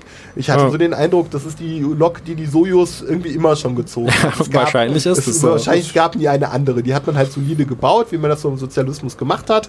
Und die wird halt bis heute verwendet. Und das ist halt, es sieht nicht sehr, also die Rakete selber hat, finde ich, so ein, äh, irgendwie so ein so sowas Besonderes, die ist irgendwie silber mit, mit so Farbapplikationen, die finde ich wirkt irgendwie relativ zeitlos. Also die ist mhm. so sehr eigenständig. Die Lok sieht dagegen irgendwie, die gehört gefühlt nicht in Space Age. Die ist so Pre-Space. Apropos Farbapplikation, da fällt mir auch noch auf, äh, die hat nämlich eine, ein besonderes Design diesmal, ah. äh, weil sie nämlich noch Werbung für die Fußball-WM jetzt in Russland macht und da auf einer Stufe äh, sehr bunt lackiert ist mit den ähm, Spon ja. nee, nicht äh, Maskottchen. und dieses Logo ist, glaube ich, so ein bisschen mit drauf. Ne? Genau. Ja, äh, da wer das sehen möchte, bei Alexander Gersts Twitter-Account gibt es ein Foto davon. Da hat er mal, äh, hat er mal drüber berichtet, über dieses Design. Gibt es auch ein Foto, wie er noch einen Fußball in die Luft wirft. also da ist eine Menge Marketing drumherum. Ja. Also das ist schon spannend, das mit den Weitwinkelaufnahmen und irgendwie so, das, das wird schon auch irgendwie nochmal aufgeladen, finde ich. Also mhm. das ist sehr beeindruckend, bitte nicht falsch verstehen, aber sie versuchen halt auch immer noch einen irgendwie einen oben drauf zu setzen. Ja, dann möchte ich noch eben sagen, also wir hatten jetzt die Reihenfolge Lok, Rakete, also dieser Waggon, dieser Spezialwaggon mit der Rakete drauf. Und dann kam noch ein blaues. Und die Triebwerke fuhren auf uns ja genau, erstmal zu. Also die, im Prinzip die Rakete fuhr mit der Unterseite voran. Und äh, dann kam noch ein blaues, ein blauer Generatorwaggon, so würde ich das mal nennen. Der war verbunden mit dem äh, Raketenwaggon und hat dort wohl ja irgendwie äh, gekühlte oder erhitzte Luft, ich weiß es jetzt schlichtweg nicht, äh, erzeugt und rüber geblasen. Und ähm, dieser Generatorwaggon alleine hat also äh, einen sehr altmodischen Geruch verbreitet. Also ich fühlte mich so ein bisschen an ein Bergwerk oder sowas erinnert, äh, so vom Geruch, was man, was man manchmal auch so ein bisschen in U-Bahn-Stationen riecht. So, Ja, so. Ja, das ist schon interessant. Und, war, war der aus Holz? Der sah so aus, als wäre er aus Holz. Ja, ich also der sah so irgendwie so, das könnte, also so, den, den hätte es auch schon im Zweiten Weltkrieg geben können, finde ich. Also der war noch, gefühlt noch älter als die Lok. Ja, und macht auch ähnlich viel Lärm. Ja. Also, Ja, da lief ganz offensichtlich ein Motor drin.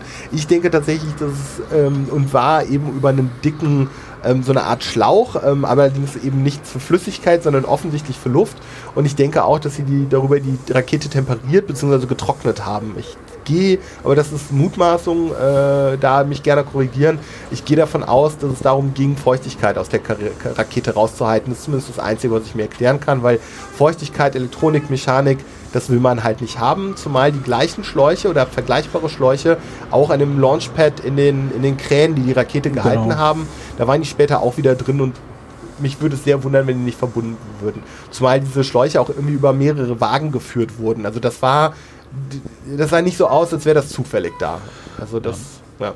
wenn der Reinhold Ewald wirklich Zeit für ein Gespräch hat und wir ihn treffen, dann frage ich ihn danach. da freue ich mich sehr drüber, weil, ja, sowas interessiert mich. Hast du noch Gedanken zum Rollout? Mm, ja, also wie du ja erwähnt hattest, ist ja die Rakete mit den Triebwerken auf uns zugefahren erstmal, also quasi gefühlt falsch rum unterwegs gewesen. Und dann sind wir weitergefahren an eine andere Stelle, um die Rakete ein zweites Mal sehen zu können.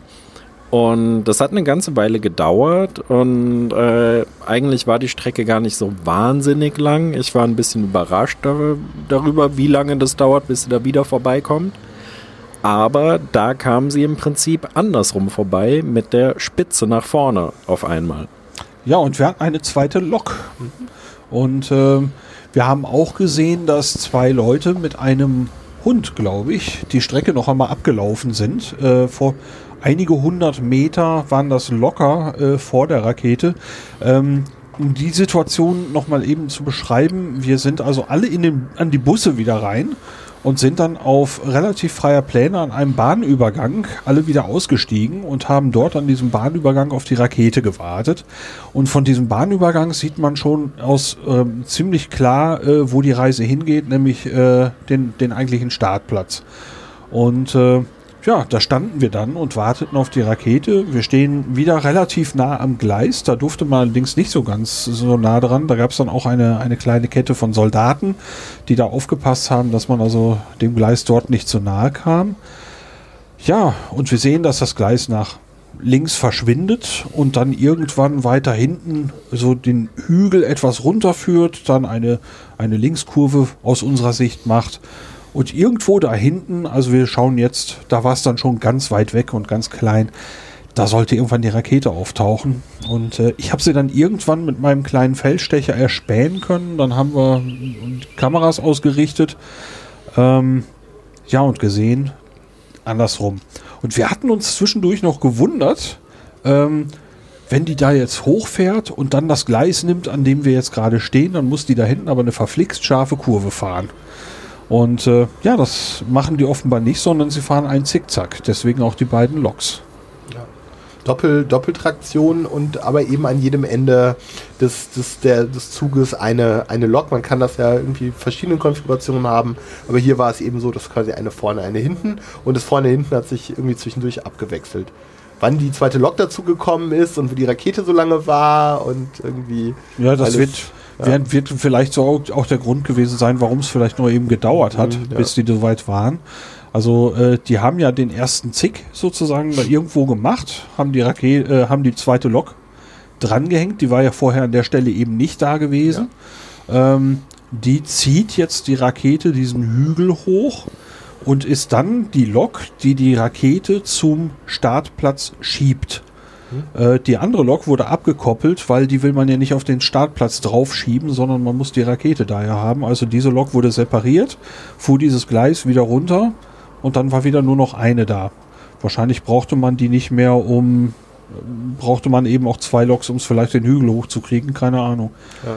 Ja, ähm, ein Detail, was mich wiederum interessiert hat, war ähm, diese beiden, die die, die Strecke abgesucht haben. Da wollte ich nochmal ganz kurz so drauf zurück, weil ähm, ich habe äh, die, die Kamera in Teleeinstellungen ähm, verwendet und habe da mal drauf gezielt, äh, weil mich das schon interessierte. Die war nämlich unterschiedlich gekleidet und der eine schien eben ein Aufpasser zu sein und der andere war wohl der Techniker, also der Experte für, den, für das Führen des Hundes und was auch immer zu finden. Und der ähm, Mensch, der aufpasste, war komplett in schwarz gekleidet und trug vor sich her eine AK-47, also ein Sturmgewehr. Also eine, eine Kriegswaffe. Ja, also das ist ähm, schon irgendwie ein ganz ordentliches, ganz ordentliches Teil.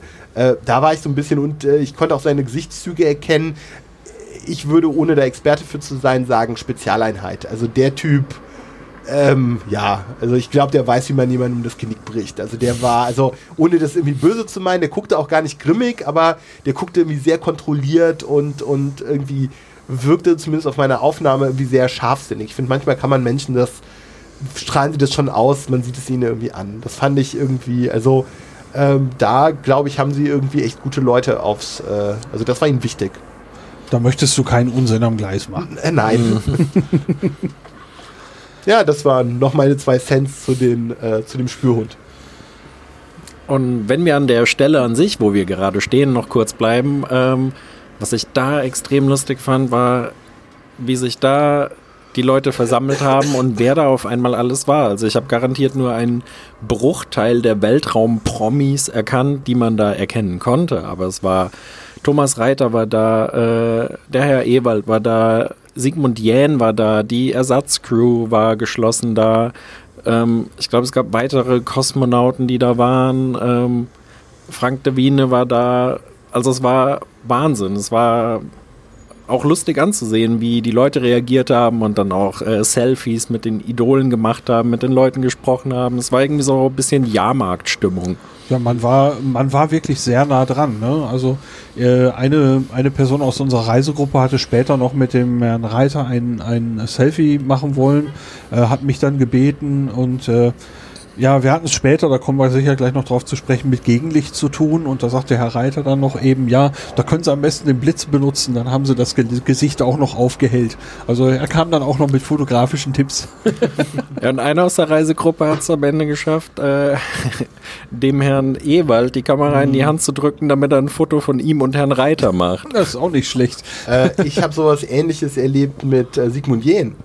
Also es hat tatsächlich noch jemand aus der Reisegruppe das gleiche mit, äh, mit äh, ach, wie ist der Kollege, der Jüngere? Der mit dem Schnurrbart. Äh, ich bin, wie gesagt, schon ziemlich durch. Der Astronaut mit dem Schnurrbart. Also äh, Ewald. Ganz, Ewald, genau. Reinhold Ewald. Reinhold, Reinhold, Reinhold Ewald. Ja. Ich sag ja, ich bin schon ziemlich durch. Genau, und ein Kollege hat das gleiche eben auch noch mit, äh, äh, mit Sigmund Jähn gemacht, äh, was so so, die waren, die gingen eigentlich gerade schon. Ich hätte das total gerne getan, aber das war mir, ich hätte mich regelrecht auf ihn stürzen müssen und das war mir zu krass. Aber wir hatten da jemand, der hatte da ganz klare Pläne und, äh, und hat dann, wie gesagt, den anderen Astronauten noch äh, schwuppdiwupp eingespannt, doch das Foto zu, zu schießen. Und ich habe diese Szene auf, äh, auch festgehalten. Also ich habe, äh, du hattest ja die Tage schon mal gesagt, ich bin für die Metaebene gut und äh, habe dann halt auch das Metafoto ähm, von dieser Situation gemacht. Also das, ähm, ja, und solche Sachen gab es da an, an, am, am laufenden Band.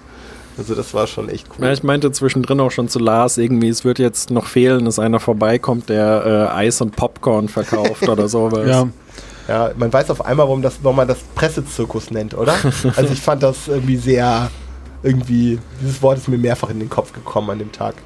Ja, das, äh, der, die letzte Station, äh, als wir dann alle wieder in die Busse gestiefelt sind und äh, mit den Bussen und dieser ganze Konvoi, da war dann ja inzwischen auch der Bus mit der Reservemannschaft und den Astronauten und äh, den ganzen VIPs und da war mit Sirene Polizeifahrzeuge vorgefahren, äh, damit der anderen freie Bahn hatten.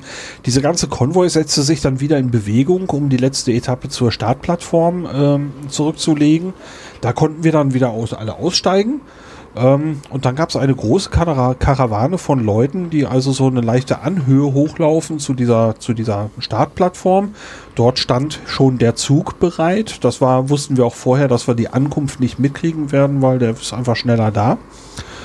Da wurde dann zwischendurch auch nochmal ähm, für einige Leute, die eben dieses Visitor-Ding nicht haben, was wir haben, äh, wurde dann auch nochmal kontrolliert, habe ich gesehen. Ähm, seltsamerweise gab es ein paar Bereiche, in denen wir nicht fotografieren durften. Da wurde man dann angesprochen. Allerdings, sobald sich diese Person umdrehte, war ein Foto problemlos möglich und äh, dem wurden auch, und da rede ich jetzt nicht zwingend von uns, äh, sehr, sehr rege Gebrauch von gemacht, von, von nahezu jedermann.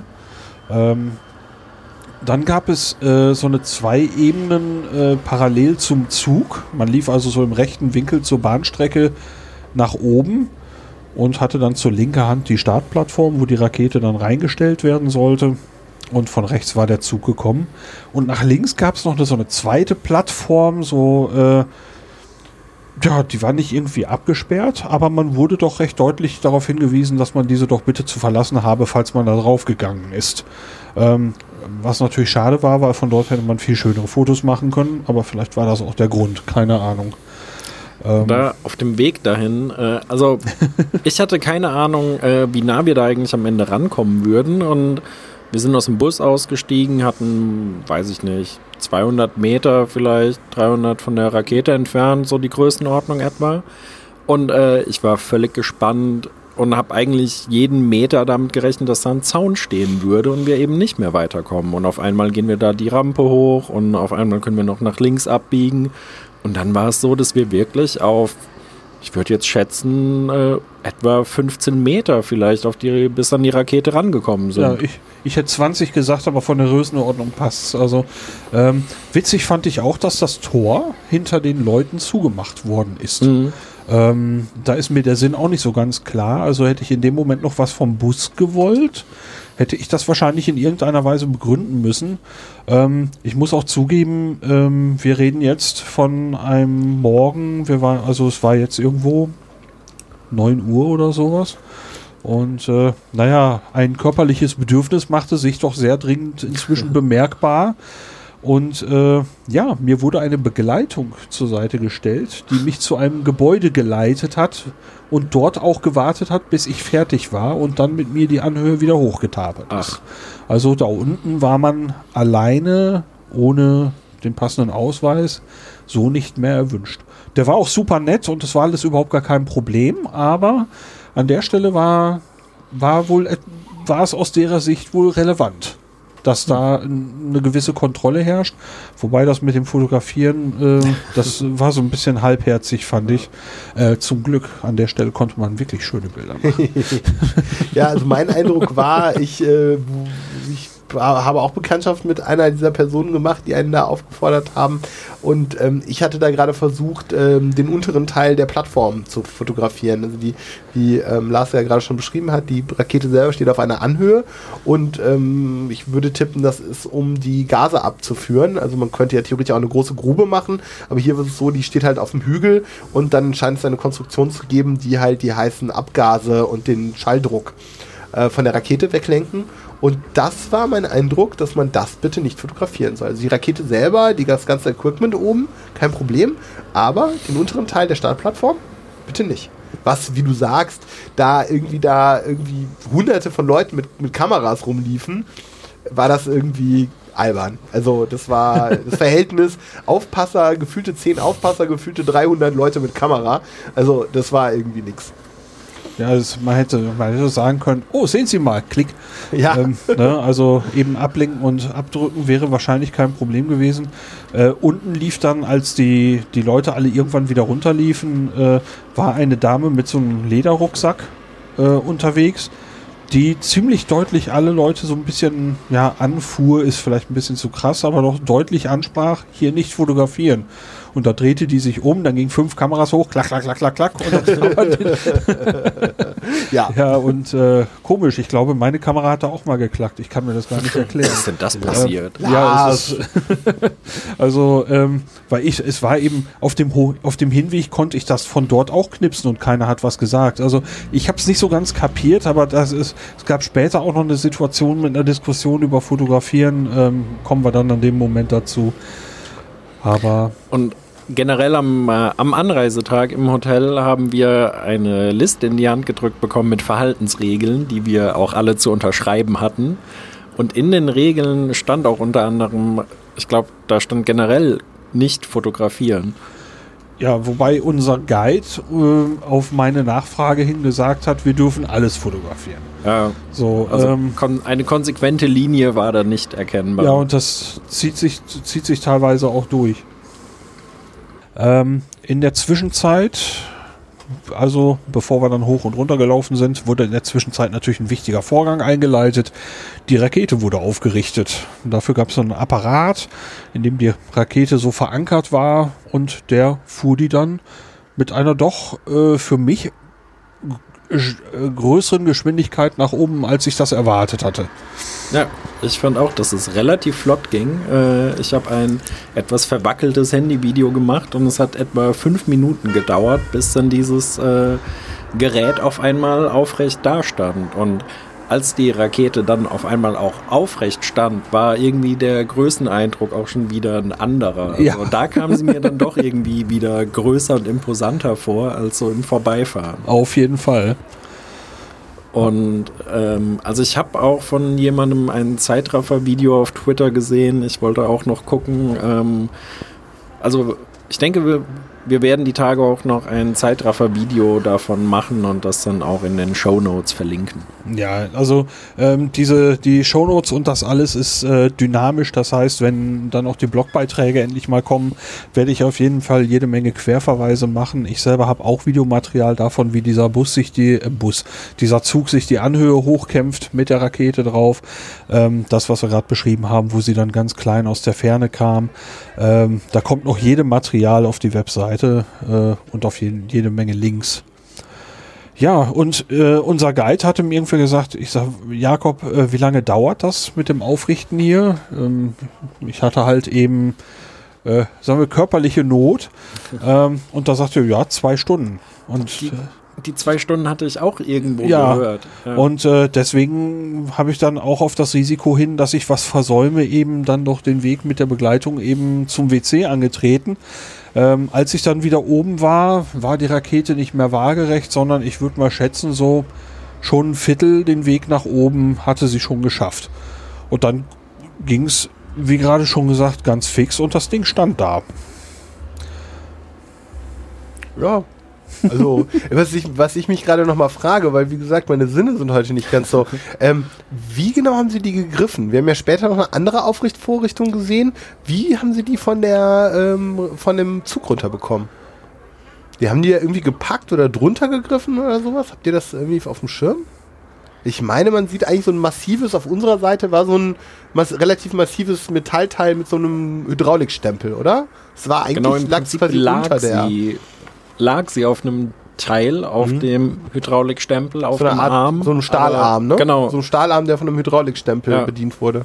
Aber wie genau die da drauf gekommen ist, das haben wir leider so nicht mehr gesehen und weiß ich jetzt auch nicht. Vielleicht ist das schon passiert in dem Moment, wo die ankamen. Ja, Also, dass Hm. die direkt da drauf gefahren, Ich frage mich, ob das der Waggon ist. Dass der mit dass, angehoben dass wird. das Teil, de- ein, ein, ein Teil. Teil- Teil, des Waggons ist, wie so ein, wie so ein Kipplaster, hätte ich fast gesagt. Oh, dass man das da rausheben kann quasi, Ja. weil das Fahrwerk war ja nicht dabei. Und das ist quasi ein Element in dem, äh, finde ich eine spannende Idee. Also Ja, noch, für- noch was, wo ich mal hinterher gucken Ja, will. äh, also das ist nämlich genau die Facette, die ich jetzt gar nicht gesehen hatte, als das anfing. Äh, ich konnte das vor lauter Leuten, als ich wieder, wieder nach oben kam, ähm, waren natürlich alle Leute vor mir. Ähm, Peter guckt, zeigt gerade ein Handyvideo. Oder Foto. Nee, ein Foto. Und, Ach so, ein äh, Foto. Das war im Vorbeifahren. Ja. Und da würde ich jetzt auch sagen, dass Das- es tatsächlich der Waggon selbst dann den Ja. Arm schon hat. Ja, also du hast halt kein Umladeproblem, sondern du fährst ran, kippst das Ding hoch, fährst den Waggons, Waggon wieder weg und Thema durch. Ja, ja, dass du irgendwie so eine Art Verschluss hast, mit der du dieses Teil irgendwie greifen kannst, um den, um den, ähm, um diesen Hydraulikarm da anzubringen. Also ich denke auch leer wird das Ding so Richtung 100 Tonnen oder sowas wiegen. Das wird nicht ganz leicht sein. Aber der Stempel war entsprechend fett. Also es wird da irgendwie reingegriffen haben, aber das finde ich eine schöne Theorie und scheint das Foto auch zu bestätigen, Ja. dass man da irgendwie ein Teil aus dem, also so ein Gestell, also die Rakete mit Gestell aus dem Waggon rausheben kann. Was eine schöne, äh, scheint mir eine coole Lösung zu sein. Ich schätze, wenn wir das Material genau sichten, also wir haben die, die, die Waggons, du ja, ihr ja sicher auch, die Waggons noch mal in voller Breite und Details. Ich habe auch ein paar Videos davon, wie das einfach an der Kamera vorbeizieht, ohne dass ich die Kamera bewege. Ähm, ich kann mir wohl denken, dass man damit wohl irgendwas anfangen kann, um das da zu erkennen. Ja, und als die Rakete dann stand, äh, gab es so eine leichte Änderung in der Stimmung, fand ich. Äh, die Gastgeber im Kosmodrom ähm, sagten also, man könnte jetzt noch das Gagarin-Denkmal unten besuchen. Da läuft man dann einmal über diese Bahnstrecke hinweg, kann an der anderen Seite eine Treppe runterlaufen und Darf noch mal keine Bilder am Weg machen. ja, plötzlich, plötzlich durfte an der Stelle auch nicht mehr fotografiert werden und äh, es musste schnell weitergehen, weil die wollten jetzt irgendwie die nächsten Schritte machen und dabei war man offenbar als Gast nicht mehr erwünscht. Ähm, also an dem stehenden, also an so einem Waggon vorbei, über diesen, über die Bahnstrecken, eine kleine Treppe runter und da war dann so ein kleiner Park angelegt. Äh, ähm, den ich ziemlich knuffig fand, aber wirklich ein kleiner Park, ähm, aber mit einem, einem netten Denkmal mit einem Sputnik obendrauf. Das fand ich auch ganz äh, lustig. Man konnte auch schöne Fotos machen von der Soyuz-Rakete, so in einem Art äh, grünen Bilderrahmen, Ja.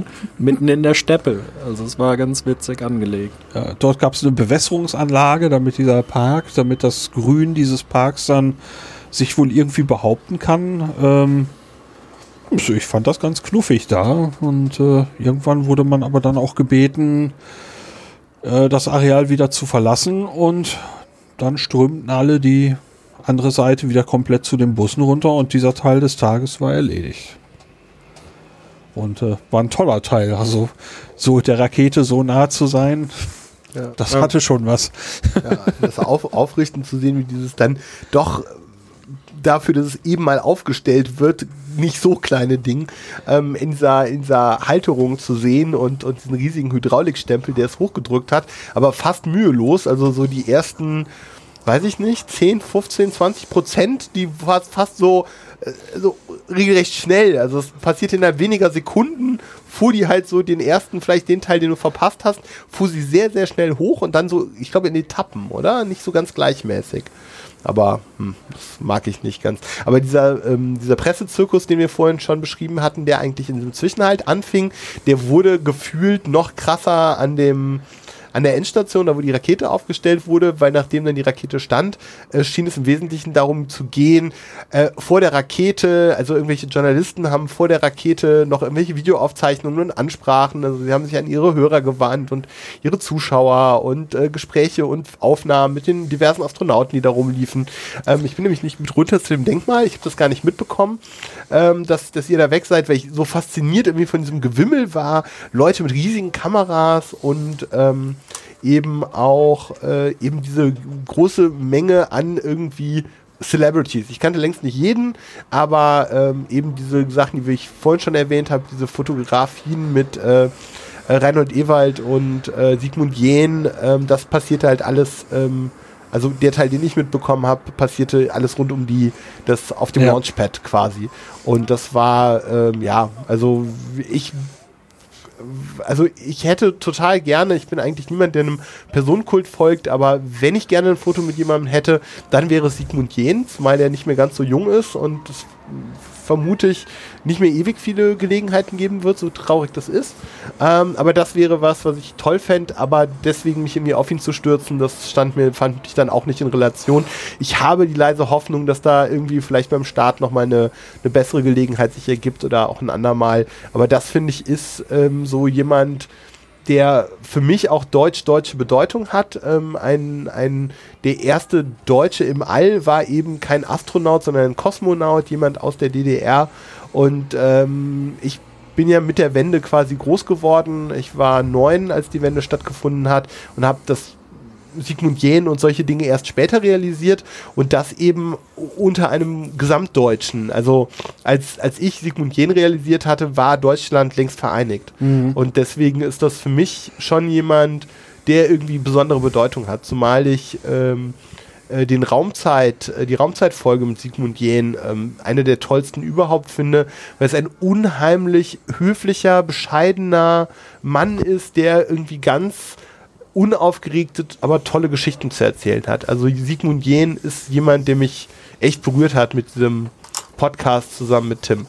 Das war schon eine, schon eine coole, coole Geschichte. Also ich habe wenig Menschen, zu denen ich hinaufgucke. Ähm, Sigmund Jähn, auch wenn er sicher einen guten Kopf kleiner ist als ich, ist jemand, den ich irgendwie faszinierend finde. Gut. Dann setzen wir uns wieder in den Bus, ähm, schaukeln die Strecke äh, wieder zurück äh, und fahren recht unvermittelt links ab auf ein Gelände, wo äh, ein Tor geschlossen war, ein hoher Zaun drumrum mit äh, einer ziemlich ordentlichen Menge Stacheldraht. Und auf diesem Gelände befand sich, äh, befindet sich ein Raumfahrtmuseum. Und äh, da ist wieder eine dieser Skurrilitäten, die ich nicht so ganz verstehe. Links neben dem Museum gibt es ein Mock-up, ein Modell, ein Buran. Äh, und auch noch andere Fahrzeuge und Sachen, die interessant aussehen. Und äh, natürlich möchte man da dann gerne hin. Aber äh, recht vehement wurde unsere Gruppe komplett erstmal in das Museum gebeten. Der Witz ist, dass man sich danach dann völlig frei bewegen kann. Das heißt, man geht aus dem Museum wieder raus und tapert zu Buran. Ähm, Wäre also überhaupt gar kein Problem gewesen. Aber ähm, was ich in dem Museum merkte, äh, ich hatte also so eins, zwei Rundgänge gemacht, ähm, viele sehr tolle Exponate. Die Erklärungen waren für mich unverständlich, äh, da komplett auf Russisch. Ähm, aber doch schöne, schöne Exponate, viele Fotogelegenheiten. Aber ich merkte, ich fiel so in ein unglaubliches körperliches Loch. Ich war einfach nur müde. Ich wollte auch von den Beinen runter. Äh, wir haben uns da in der Cafeteria eben hingesetzt, haben uns Kaffee geholt. Es gab etwas seltsames Essen für allerdings ziemlich wenig Geld. Ähm, ja, und ich hatte mich dann so ein bisschen abgekoppelt, hatte mich umgesehen und habe mich dann mal zwischendurch irgendwo hingesetzt. Was habt ihr in der Zwischenzeit gemacht?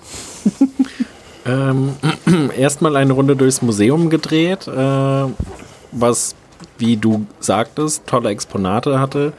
Bedauerlicherweise waren aber sämtliche Erklärtexte nur auf Russisch und es gab leider keine englische Übersetzung. Das war ein bisschen schade.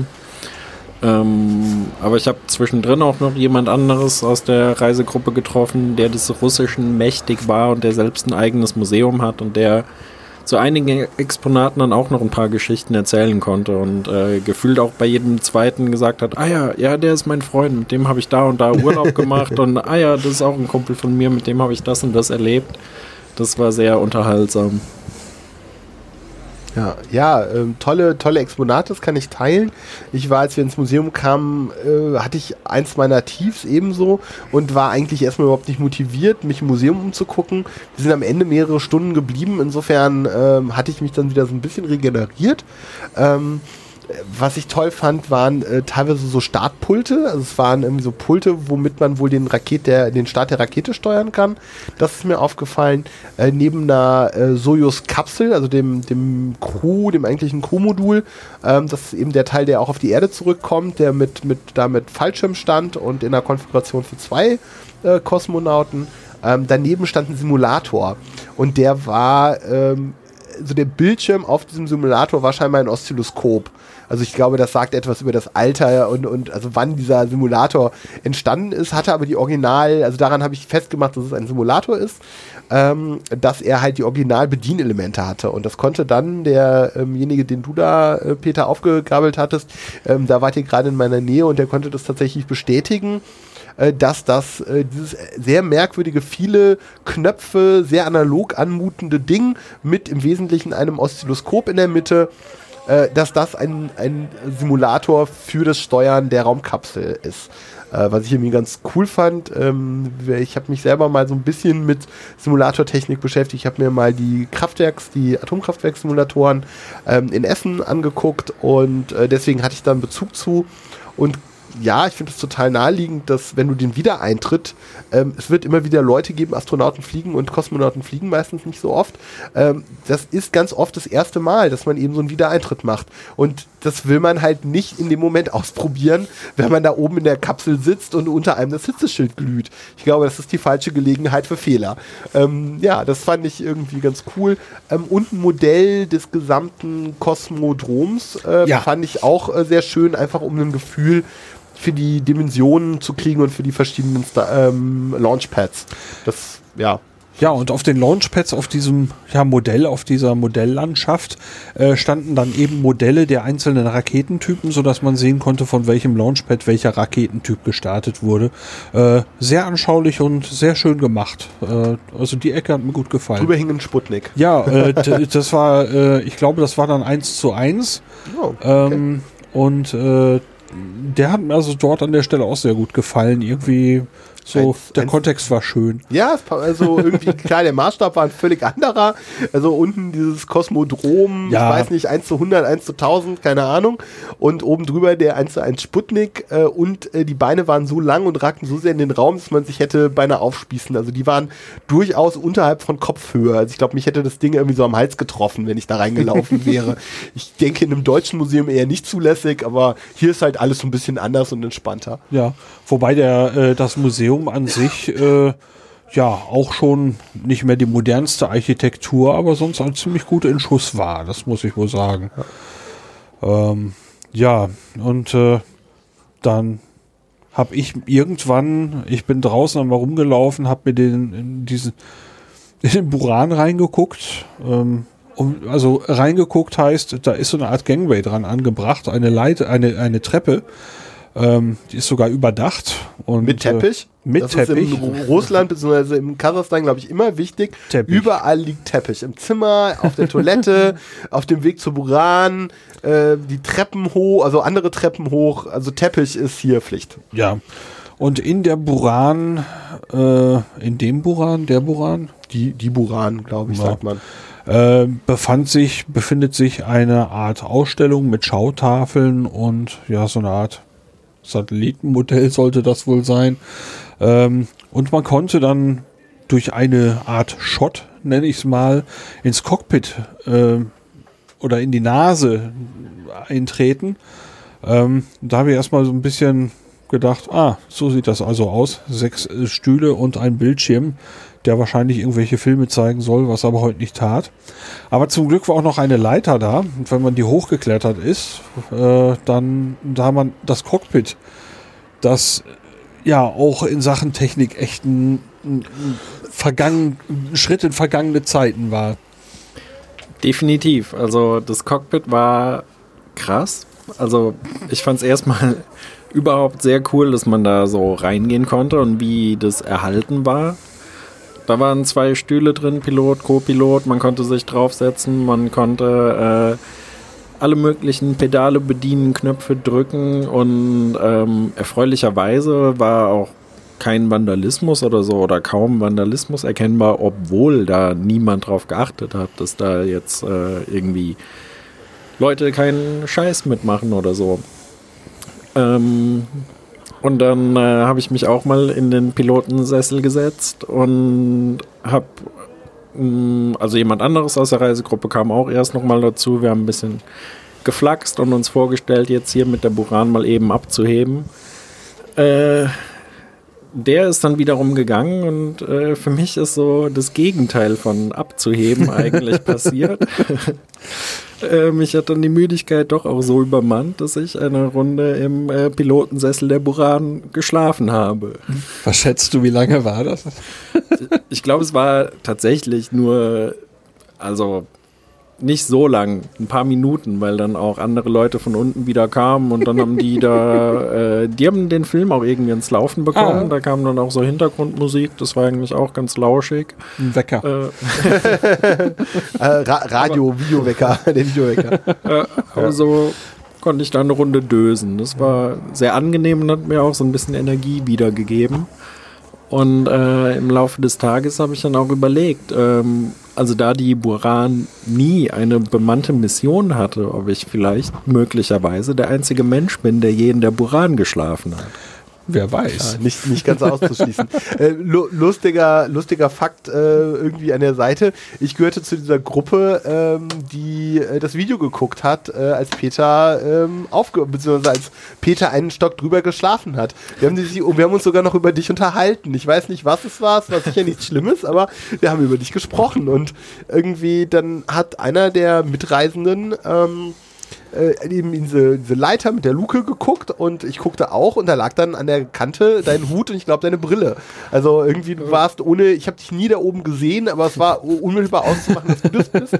Aber dann war irgendwas zwischen dösigem Kopf und dass das Zeug da lag, äh, bin ich irgendwie schlaftrunken wieder rausgewandert, ohne, äh, ohne hochzugehen, was mich sehr ärgert. Ich habe aber verschiedentlich gehört, dass wir nochmal am Museum Halt machen und das wäre mir tatsächlich ein großes Anliegen, da werde ich noch, auch noch mal mit unserem Guide drüber sprechen. Äh, das würde mir tatsächlich was bedeuten, mich auch mal in diesen Pilotensitz zu setzen und vielleicht ein Foto zu machen. Also das ist was, was mich sehr freut. Äh, insgesamt fand ich die Buran sehr spannend. Ähm, ich habe den Kreiselkompass entdeckt. Äh, den konnte ich ausmachen, ohne Krillig zu lesen, weil er einfach aufgrund seines Aufbaus, der war sehr groß. Äh, der war so Wassermelonen groß, also so, weiß ich nicht, äh, mehr, also so Fußball oder ein bisschen mehr. Und ähm, ich hätte gedacht, äh, dass die Buran, die ja so in den 80ern das erste Mal geflogen ist, meine ich, also späte 80er, frühe 90er, ähm, dass die bereits mit einem Laserkreisel ähm, geflogen wäre, weil das war damals schon Stand der Technik. Und ich hätte halt gedacht, dass sie da das Neueste einbauen. Auf der anderen Seite scheint ja die russische Raumfahrt eigentlich eher für ihren, ihren gesunden, scheinbar gesunden Konservatismus ähm, bekannt zu sein. Ähm, letzter Punkt an der Buran, der mir aufgefallen ist, dieser Satellit, ähm, auf den ersten Blick sah der ganz merkwürdig aus. Wenn man näher hingeguckt hat, und ich war mit zwei Museumsangestellten unterwegs, die sich mit solchen Themen beschäftigen, und die konnten tatsächlich, die dachten auch erst, es sei kein Originalsatellit, und die waren sich am Ende relativ sicher, dass das das Backup ähm, war, also quasi das, das Bodenmodell. Es werden ja typischerweise mindestens zwei identische Satelliten gefertigt, und einer bleibt am Boden, um eben technische Tests, wenn es oben Probleme gibt, die nachstellen zu können zum Beispiel. Ähm, und äh, das, die beiden waren der Meinung, das ist genauso ein Modell. Ich konnte mehrere Antennen, die sehr aufwendig gefertigt waren und sich teilweise auch ausfalten konnten, sehen. Also das war schon, also die Ladebucht war maximal zur Hälfte gefüllt, aber in der Ladebucht hing eine echte Payload. Also das war so viel zur Qualität. Du meintest, Peter, äh, dass das Cockpit sehr gut erhalten war und im Wesentlichen zwar ohne elektrischen Strom, aber die Knöpfe konnte man drücken, so verstehe ich das. Ähm, Sogar mit Strom. Ein paar äh, okay. Lampen haben auch geleuchtet. Wahnsinn, okay. Naja, auf jeden Fall äh, fand ich das, also diese Buran da in einer mehr oder weniger funktionstüchtigen Konfiguration zu sehen, fand ich sehr, sehr beeindruckend. Also es war ein Riss in dem einen Fenster, also ich glaube, fliegen würde ich damit aktuell nicht. Ja, und wir haben unten gesehen, dass Hitze, Hitzekacheln mit Spacksschrauben festgemacht waren. Ich bin mir auch nicht ganz sicher, ob das klappen würde. Und äh, diese Gangway, die auch überdacht war und so, die zu entfernen, also da waren schon so ein paar Punkte, die es eher schwierig machen würden. Soweit ich weiß, war dieses konkrete Modell, also das war die Aussage der Experten vom Museum, dass wohl das konkrete Modell nie in der Luft war. Das war Ja. wohl eine Buran, die eben für Boden Tests, irgendwelche Versuche, Simulationen äh, verwendet wurde. Es gab ja welche, die atmosphärisch geflogen sind. Es gab ja auch eine, die durchs All geflogen ist. Aber unsere war jetzt eher ähm, quasi ein einfaches Modell, aber äh, geschweißtes Alu, alles sehr schwer. Also die wird in vielen Belangen ähm, einem flugfähigen Muster entsprochen haben. Also das war jetzt nicht aus Pappmaché, und ganz und gar nicht. Ja, äh, während du dein Schläfchen gehalten hast, ähm, habe ich mich in den Eingangsbereich gesetzt Dort, äh, wenn man das äh, Museum verlassen wollte, direkt vor der Tür gab es links und rechts jeweils ein paar Bänke. Und ich dachte, hm, Sitzgelegenheit an der Wand, ich kann meinen Kopf anlehnen, ich kann mal eben die Augen zumachen. Äh, ich war echt platt. Ich war in dem Moment einfach nur durch. Ähm, und äh, man muss wissen, ich äh, schlafe so gut wie nie tagsüber. Das gelingt mir normalerweise nicht. Und wenn es mal passiert, bin ich danach total in der Uhr. Ähm, naja, äh, es dauerte nicht lange. Da merkte ich so, dass ich ein paar Mal Sekundenschlaf hatte. Ähm, dann, äh, Pablo, du hattest mir heute noch erzählt, ich wäre in der Cafeteria auch schon mal eingenickt. Ja. Äh, ich hatte festgestellt, ich hatte gedacht, ich hätte nur ein paar Sekunden die Augen zugehabt. Du sagtest, ich war mehrere Minuten weg. Das war deutlich mein Eindruck. Also ich habe äh, ich hab währenddessen Kaffee getrunken und so Teilchen mit Apfelfüllung gegessen und solche Dinge gemacht. Ähm, von daher, ich habe da jetzt nicht mit der Stoppuhr daneben gesessen, Ja, aber, aber- ich kenne das ja auch so, so Sekundenschlaf, dass man mal ganz kurz wegnickt und sofort wieder aufschreckt. Nein, nein, also du hast aufgestützt auf einem deiner Arme, äh, hast du hast du ein Nickerchen gehalten. Davon bin ich Ja. fest überzeugt. Ja, und mich hat das dann eben an diesem, auf der Bank, äh, da am Ausgang noch wieder eingeholt. Da lag übrigens schon ein, ja, ein Jugendlicher oder so, äh, auch schon auf der Seite über einer kompletten Bank, der ist einfach, einfach umgekippt. Ähm, und äh, zwischendurch, äh, halt, wenn der Kopf dann irgendwo mal in den Nacken fiel oder so, äh, wurde ich dann wach. Ähm, und zweimal sah ich dann, dass eine der Damen vom Museum, die ich vorher auch schon gesehen hatte, so um die Ecke lugte und zu mir rüberschaute. Und ich dachte nur, ach je, was kommt jetzt? Und äh, als ich das nächste Mal guckte, da äh, kam sie auf mich zu und auch auf den auf den liegenden Jungen da, da hat sich wohl inzwischen ein Verwandter oder ein Partner oder Begleiter äh, dazu gesetzt. Und dann sagte die Frau irgendwie was auf Russisch und ich hörte das Wort Video, Video.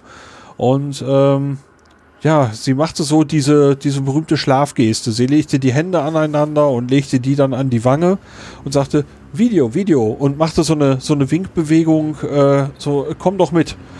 Und ich denke so, so, hm, sollten die irgendwie noch einen Videosaal haben, wo ich schlafen kann? Also das, ich fand das selber in dem Moment total seltsam, aber ich dachte, es kann ja nicht schaden, es äh, mal mitzukommen. Äh, es war aber genau das. Äh, sie haben einen Saal mit sehr bequemen Klappsesseln und äh, ja, da stehen so diverse Fernseher drin. Ähm, das Ding war vollkommen leer, bis auf ein äh, junges Mädchen, das dahingestreckt auf einem Sofa am Pennen war. Ähm, ich setzte mich auf einen dieser Sessel, lehnte meinen Kopf an, so gut es ging, rutschte so, so halb runter, damit der Kopf nicht zur Seite wegfällt und dann war ich weg. Ähm, zwischendurch, wenn die Tür mal ging, das war von dort, wurde anscheinend irgendein Videofeed gespeist. Ähm, ähm, ein, zweimal war ich vielleicht zwischendurch wach und äh, zwischendurch hatte ich immer wieder Stimmen von unserer Reisegruppe aus dem Shop nebenan gehört. Dann wurde ich irgendwann wach, guckte auf die Uhr. äh, es war plötzlich halb zwei und ich hörte da draußen keine Stimmen mehr mit deutscher Sprache, gar keine mehr. Es war deutlich ruhiger geworden. Ähm, aber gut, war im Zeitplan. Jakob hatte gesagt, wir sind hier noch drei Stunden. Das heißt, ich war eine Stunde, also zwei Stunden erst, da waren erst weg. Dann bin ich aufgestanden, durch die Tür raus. Kein Mensch mehr da von uns. Ich sag, gut, gehst du mal nach vorne zum Bus. Der Bus war auch nicht mehr da. Äh, und äh, dann war da eben unsere russische Begleiterin, die sehr vehement auf mich einredete und ich habe kein Wort verstanden. Kein einziges Wort. Ich dachte nur so, okay, du hast gerade irgendwie zwei Stunden übersprungen und du weißt von gar nichts. Du weißt nicht, wo die Leute sind, du weißt nicht, wo der Bus ist und diese Frau bügelt dich da wahrscheinlich gerade zusammen, warum du noch hier bist. Und äh, ja, was soll ich machen? Äh, ich habe die ganze Zeit nur gesagt, sorry, sorry, äh, und zeigte auf die Uhr.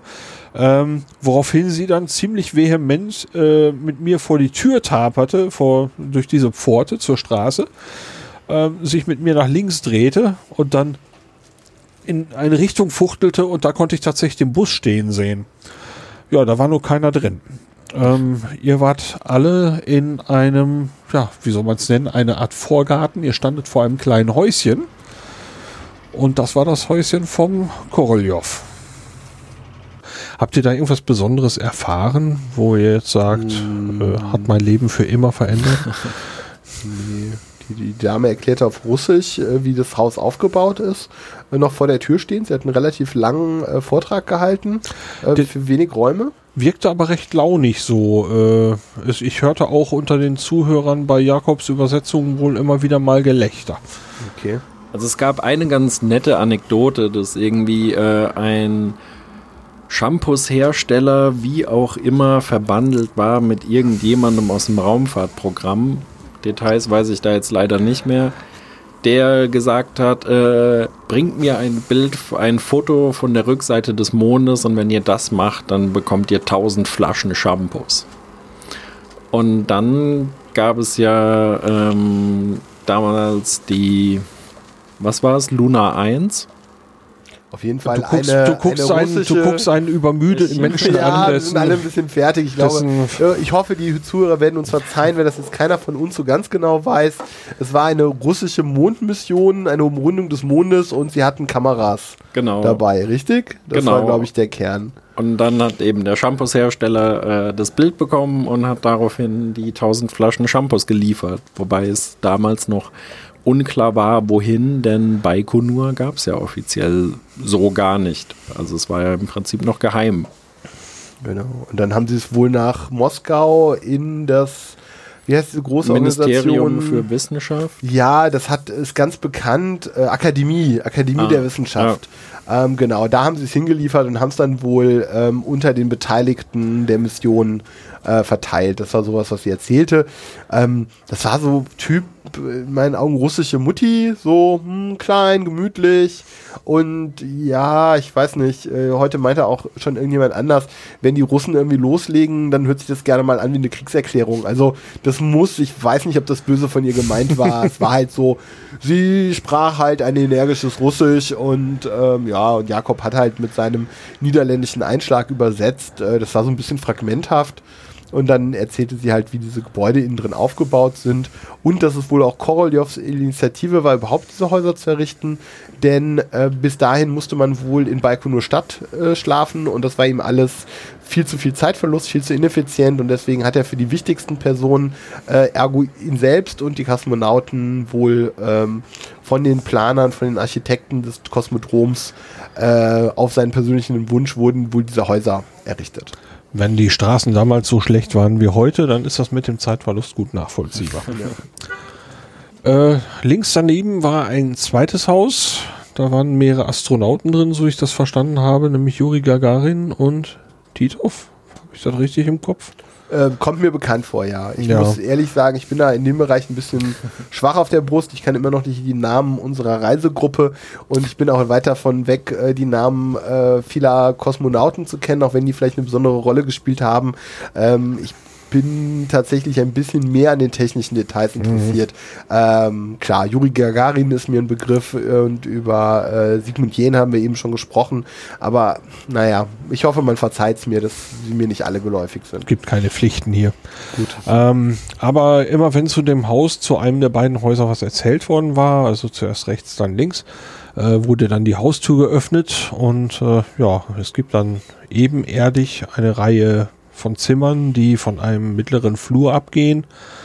Und äh, ja, da waren dann überall Kettchen in den Türrahmen. Das heißt, man taperte in den Flur hinein, machte einen kleinen Schwenker und taperte den Flur wieder zurück. Und dann konnte man also in ein ja, Arbeitszimmer, Wohnbereich, äh, Bad. Soll ich das gerade noch ausführen? Ich kann mich noch, äh, zumindest was das Koroljov-Haus äh, betrifft, Ja, noch äh, erinnern. Ähm, das war wohl das erste rechts, war ein Arbeitszimmer. Dahinter kam ein Besprechungszimmer, was auch zu ein bisschen Gelächter führte, weil es wurde erst als Partyraum übersetzt.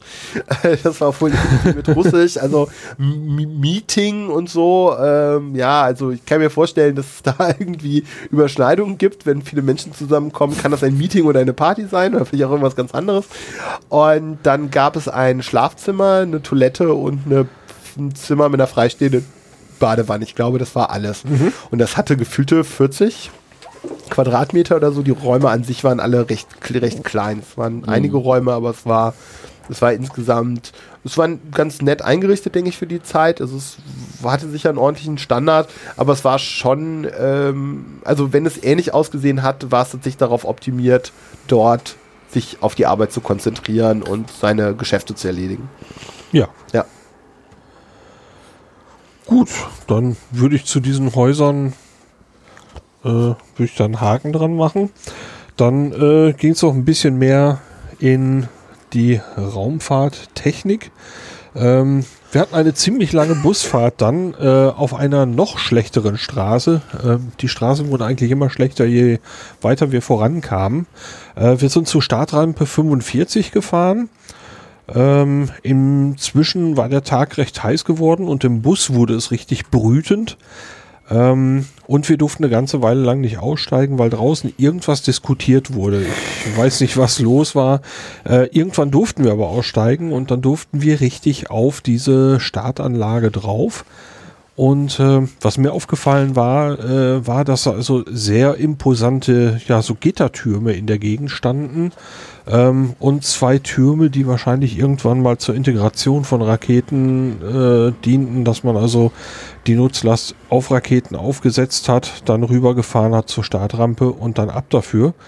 Ähm, jetzt ist das die Startrampe für die Zenit-Raketen und äh, die wird horizontal dort rangefahren, dann von einem, ja, an, auf, auf einen Arm draufgepackt. Und dieser Arm schiebt dann, ähnlich wie heute bei der, bei der großen Sojus, diese Rakete in die Senkrechte. Und ja, das im Prinzip in ein Loch hinein. Das war komplett grün, grün angemalt. Und da waren dann Haltevorrichtungen drin. Und äh, ja, als wir dann einen Schritt beiseite machten, äh, also ich habe schon nicht schlecht gestaunt, als es, als ich sah, wie tief es da runter geht. Ja, das war schon wirklich beeindruckend, da dann auch den im Prinzip äh, Auslassschacht wieder für die Gase zu sehen. Ähm, das war schwer interessant und ein anderer Mitreisender aus der Gruppe, der auch schon im Kennedy Space Center war und an diversen anderen Orten, der kam auch aus dem Schwärmen gar nicht mehr raus und meinte, das ist Wahnsinn. Also wie nah man hier ran darf, das äh, ist Wahnsinn. Unglaublich. Also, weil es eben auch eine, äh, also da werden noch immer regelmäßig Raketen gestartet. Ja. Und nach jedem Start äh, kann man sich vorstellen, sind da diverse Arbeiten fällig. Also es wird immer frisch lackiert und es roch da überall auch noch nach Farbe. Es war äh, wohl wirklich frisch lackiert und ich weiß nicht, bald wird vermutlich der nächste Start da stattfinden. Ja. Also das war irgendwie eine, eine, eine ziemlich elegante Einrichtung, wenn man jetzt diese, diesen, diese Lost Placigen Überreste mal außen vor lässt, ähm, diese, diese alten Türme, da habe ich auch nochmal gefragt, die erfüllen wirklich keinen Zweck mehr, die stehen da einfach nur noch rum. Ähm, das heißt, es geht um diese Anlage, die von oben extrem kompakt aussieht, irgendwie mit diesem Arm und nach unten, also nach Dimensionen hat. Ähm, der, mh, der Russe, der dort äh, ja so Jakobs übersetzte Fragen ähm, beantwortete, meinte, es wären mindestens 25 Meter. Ähm, ich bin noch nicht sicher, ob man damit auskommt. Ähm, wenn ich mir so stell, vorstelle, zehn Personen übereinander, ich glaube nicht, dass man damit die Oberkante schon erreicht hat. Ähm, auf jeden Fall sehr groß, sehr wow und äh, ich bin mit größtem Interesse, äh, mit größter Vorsicht an diese Kante rangetreten. Also es war natürlich ein Soundgeländer da, aber irgendwo äh, da dann runter zu fotografieren mit dem Weitwinkel, also ich hatte den größte Angst davor, dass mir irgendwie die Kamera entglitscht. Ähm, da geht's richtig runter. War ein tolles Erlebnis, das Ding zu sehen. Weil die eigentliche Halterung für die Rakete gar nicht so tief war. Die war auch von einem Geländer umschlossen und die wird, ich weiß gar nicht, vielleicht fünf Meter gehabt haben oder so. Ja, ungefähr. Und ich hatte so das Gefühl, dass da war ein Geländer drumrum, aber ich hatte das Gefühl, wenn da Stufen gewesen wäre, hätte uns der Techniker auch in das Ding reingelassen. Also der war, der war sowas von grundentspannt ja, und, das war und, und, und relaxed, weil die Dame, ähm, ich habe das so ein bisschen verfolgen können, weil ich ganz günstig im Bus saß. Sie hat, äh, sie hat lange telefoniert und es wurden irgendwie Worte getauscht und es wird sich so ein bisschen nach Wortgefecht an. Ich glaube, sie hat für uns verhandelt, dass wir da rauf dürfen. Weil das schien irgend, aus irgendwelchen Gründen kritisch zu sein. Ja. Und sie hat auch mehr als sonst mit uns geschimpft, wenn wir dann auf dem Weg und dort Fotos gemacht haben. Eigentlich war sie, glaube ich, der Meinung, hier dürfen gar keine Bilder gemacht werden. Und sie ist ständig hinter uns mit unseren Kameras. Also wir waren irgendwie über 20 Leute, sie war alleine und sie jagte uns mehr oder weniger über dieses Feld. Äh, bis dann der Techniker sagte, äh, ist doch scheißegal, so ungefähr. Ja. Also das war so das, was ich davon mitbekommen hatte. Und äh, das war irgendwie ganz lustig. Und ab da war sie komplett entspannt. Jemand anderes übernimmt scheinbar die Verantwortung und dann war das okay. Ja. Von, von einer Sekunde auf die nächste war das okay. Mir ist aufgefallen, dass das eine relativ große Betonfläche war und unser, der Teil für den Raketenstart, relativ klein auf der Fläche, oder? Ich glaube, die war insgesamt eine ganze Ecke größer oder habe ich das falsch wahrgenommen? Also ich habe eine Moment Ecke? eine, eine sehr große Metallfläche in Erinnerung. Ne, so insgesamt so. Also da war so eine, also auch wenn man da, wo der Arm lag und dahinter, ähm, dieses, diese Metalleinfassung, meine ich, wäre in einer, also die, diese, Metalleinfassung, wo die Rakete reingestellt wurde, war, meine ich, in eine Betonfläche eingelassen. Ja. Und die war insgesamt deutlich größer als diese Konstruktion, die eigentlich für die Rakete gebraucht wurde. Insofern habe ich mich ein bisschen gefragt, ähm, was da noch lief. Hieß es nicht auch mal, dass das der Energia, irgendjemand sagte, also da wurde viel kolportiert, ob das eventuell ein, eine der Energia-Launch-Sites war. Und wenn man sich anguckt, wie weit die, ähm, die, die Strahler auseinander standen, könnte ich mir das gerade sogar vorstellen. Aber es ist halt, wie gesagt, das ist ein bisschen Mutmaßung. Was ich gesehen habe, war, ich musste an unsere Monorail denken, weil da so eine, so eine Ständerkonstruktion war mit einer Schiene oben, wo gut eine Laufkatze. Also ich denke eher sowas Kranähnliches, eher nicht für den Personentransport, aber ich hatte schon wieder eine Monorail ähm, vor Augen. Also das war irgendwie ein interessanter Ort mit di- diversen verlassenen Einrichtungen, aber diesem Ding, wo ich ebenso dachte, also wenn die Sojus der VW Golf der Raumfahrt ist, so das absolute Arbeitstier, dann scheint ähm, die Zenit scheint irgendwie so der der der Pol äh, der der Lupo zu sein oder so.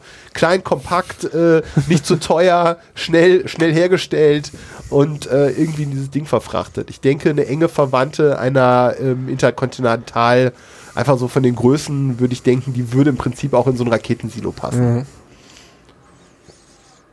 Ja. Das war dann Startplatz 45 und wir haben uns dann noch einen weiteren angeguckt. Äh, das war dann die Start, der Startplatz 41 ähm, und der hat eine recht traurige Geschichte. Und äh, das, diese Geschichte ist, äh, ich äh, muss mal eben in die Notiz gucken, ist das Nedelin-Unglück. Und ähm, bei diesem Unglück gab es wohl ein, äh, ja, einen vorgesetzten Militär, der sehr darauf insistierte, dass hier pünktlich ein Raketenstart stattfinden sollte. Und zwar der erste Start dieses, dieses damaligen Raketentyps. Und ähm, dabei Sicherheitsvorkehrungen außer Acht gelassen hat. Und ja, ähm, es kam zur Zündung der zweiten Stufe, obwohl die Rakete gar nicht abgehoben war. Und die zweite Stufe hat dann die erste Stufe gezündet, im Prinzip den Treibstoff in den Tanks. Und äh, es gab dann eine sehr große Explosion. Und äh, je nachdem, welche Zahlen man von der Wikime Wikipedia nehmen möchte, sind das äh, 100, ich kann es schlecht lesen, ich glaube 154 war die Zahl oder 92 bis 200 werden dort angenommen, äh, also Todesopfer. Das Fatale an der Sache war, dass die Rakete eben gezündet werden sollte, aber nicht gezündet hat. Dann hat man erstmal wohl abgewartet und es ist weiter nichts passiert. Und dann haben sich die ganzen Ingenieure Richtung Rakete bewegt.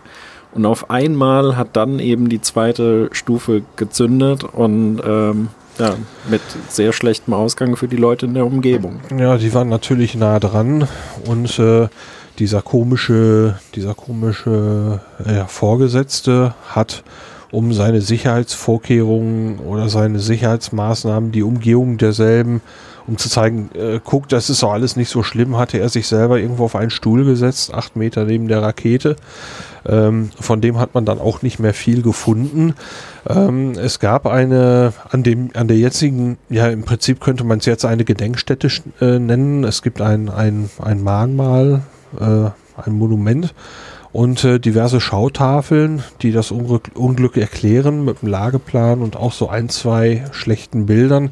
Schlecht in dem Sinne, weil halt das ewig her ist und äh, das Material einfach noch nicht gut war. Aber äh, ja, äh, auf dieser Karte war sogar eingezeichnet, wo der Mensch gesessen hat und wo man seine Überreste fand, die paar, die man fand. Also ähm, was mir aufgefallen war, der Weg zu dieser Startrampe war der schlechteste des ganzen Tages. Äh, eine unglaublich kaputte Straße, wo wir mit unserem großen Reisebus tatsächlich mehr oder weniger äh, mit den linken Rädern oder rechten Rädern komplett von der Straße runter waren, wo man sehen konnte, da war im Prinzip schon eine Fahrspur, ähm, weil da jeder so fährt. Ähm, und es gab unglaublich viele marode Gebäude, komplett ohne Fenster. Und in der Gegend lag überall irgendwelcher Schrott rum. Und das meine ich im wörtlichen Sinne. Irgendwelches verbogenes Metall, ähm, ähm, Betonstücke, Stahlbetonstücke. Also ähm, ganz komisch. Und irgendwo hat man das Gefühl, da geht so viel Potenzial verloren, wenn man ein Gebäude hatte und das einfach so verfallen lässt. Das ist so eine Sache, die ich auch ganz interessant finde. Wir sind ja in dem Ort, der aktuell der einzige ist, von dem Menschen zur ISS fliegen können. Also einerseits absolute Hightech, andererseits eben völlig verkommene Gelände. Also das ist so ein Ding, das ich im Kopf auch nicht so ganz zusammenbekomme. Ja. Die Rakete als solches, die Soyuz heute sah richtig gut aus, echt shiny, glänzend ähm, und alles drumherum äh, war mehr oder weniger marode. Die, dieser Arm von der, äh, die Soyuz aufgerichtet hat, sah gut aus. Der, ähm, der für die Zenit sah gut aus. Es waren immer so die neuralgischen, so, so gerade die Punkte, die total wichtig sind. Da hat man sich ernsthaft drum gekümmert und alles nebendran irgendwie verrottete langsam. Wir haben unheimlich viele Gebäude gesehen, wo Türen offen standen, wo Fenster eingeschlagen waren. Also alles, was nicht mehr genutzt wurde, wurde nicht in irgendeiner Form zurückgebaut, sondern hat man halt ähm, irgendwie sich selbst überlassen, bis zu Dingen, die halt wie die Halle, in der, aus der die Sojus krollte, selbst die, ähm, da nagt gerade massiv der Zahn der Zeit dran, weil eben ein Teil des Gebäudes äh, jetzt ohne funktionierenden Dachstuhl ist. Also das, ähm, ja, ist schon relativ krass. Und äh, auch dort auf dem Gelände konnte man sich ziemlich frei bewegen. Da war auch wegen Fotoverbot überhaupt gar, keine, gar kein Thema. Ähm, auch dort gab es eben diese ja, Abgasauslässe zur Seite hin. Ähm, oben hatte man eigentlich nur eine große Metallplatte mit jeder Menge Metall drin gesehen. Was habe ich jetzt gesagt? Eine Metallplatte Ja. mit jeder Menge Metall. Also ich bin echt im Eimer. Ähm, also eine große Betonplatte mit Metall Drin. ähm, drin, so äh, große Stahlträger. Die waren interessanterweise alle schwarz angemalt. Ähm, ich weiß nicht, ob das damit irgendwie die Strukturen der alten äh, Anlage noch irgendwie hervorheben soll auf dieser Gedenkstätte und dass man das sieht, was da war. Äh, keine Ahnung, ähm, das habe ich nicht durchblickt. Aber da sind dann noch so alte Bunkeranlagen, ähm, wo die Fenster alle draußen waren. Äh, es lagen Betonklumpen herum und ja, das war irgendwie ein bedrückender, trauriger Platz, fand ich. Ja. Ja, ich glaube viel mehr. Ja, so ein echtes, ein echtes Unglück, eins der, eins der Unglücke scheinbar in der, in der Raumfahrtgeschichte. Ja. Es hat halt irgendwie der Weg ins All hat durchaus auch einige Menschenleben gekostet, so traurig das ist. Ja. Und das ist, äh, so wie ich das gelesen habe, das äh, schwerste Unglück, also schwerste Raketenunglück, das es bislang gegeben hat. Also möglicherweise dreistellige Opferzahl, das ist natürlich schon wirklich hart. Jetzt haben wir gut die Stimmung runterbekommen. ja. Äh, kurze, k- kurz, wir sind dann äh, mit unserem Reisebus dann natürlich wieder runtergegondelt und weil wir jetzt äh, wirklich weiter drin waren in dem Gelände als glaube ich vorher jemals und die Straße echt schlecht war, hat es eine ganze Weile gedauert, bis wir wieder hier am Hotel waren. Ähm, dann haben wir uns nochmal wieder eben in die Stadt Baikonur so, es gibt hier so eine, ja, schöne Straße mit Geschäften und Gastronomie. Da haben wir uns ein bisschen umgesehen heute Abend, haben lecker gegessen. Ich fand's recht prima. Äh, erstaunlich preiswert haben wir gegessen. Ja, und danach haben wir uns hier hingesetzt. Und morgen gibt's dann eben Besuch im, in einem Museum hier in der Stadt. Und außerdem die Besuch, der Besuch einer Astronautenschule. Habe ich das richtig? Äh, Jakob sprach immer von einer Schule, ohne das näher zu spezifizieren und sagt, dass es in dieser Schule ein, äh, eine Crewkapsel gibt, die wohl, man wohl auch besteigen kann. Ja, dann werden Und wir morgen Abend was, zu erzählen da, haben. Genau. das denke ich auch. Ja, also ich bin todmüde. Ich habe so auch auf dem Zettel nichts mehr drauf. Ähm, habt ihr noch irgendwas? Nö, eigentlich nichts mehr. Nee, ich bin sehr, sehr müde und fühle mich ziemlich krank. Ach, ich jammer schon wieder. Machen wir einen Deckel drauf, oder? Wie spät haben wir es denn jetzt? Das würde ich der Neugierde halber wegen, wegen nochmal eben, eben fragen wollen. Wir haben jetzt gerade kurz nach eins. Oh Mann, ey. Ja. Kommt, wir machen Schluss, oder? Ich, schätze, Schluss. ich schätze, das wird man dieser Folge auch angemerkt haben. Ich hoffe, wir sind morgen frischer. Mein, mein, absolut mein Ziel. Ja, bis zum nächsten Mal. Danke fürs Reinhören. Danke, dass du dabei warst, Peter. Sehr gerne. Danke, Peter, und bis bald. Tschüss. Tschüss.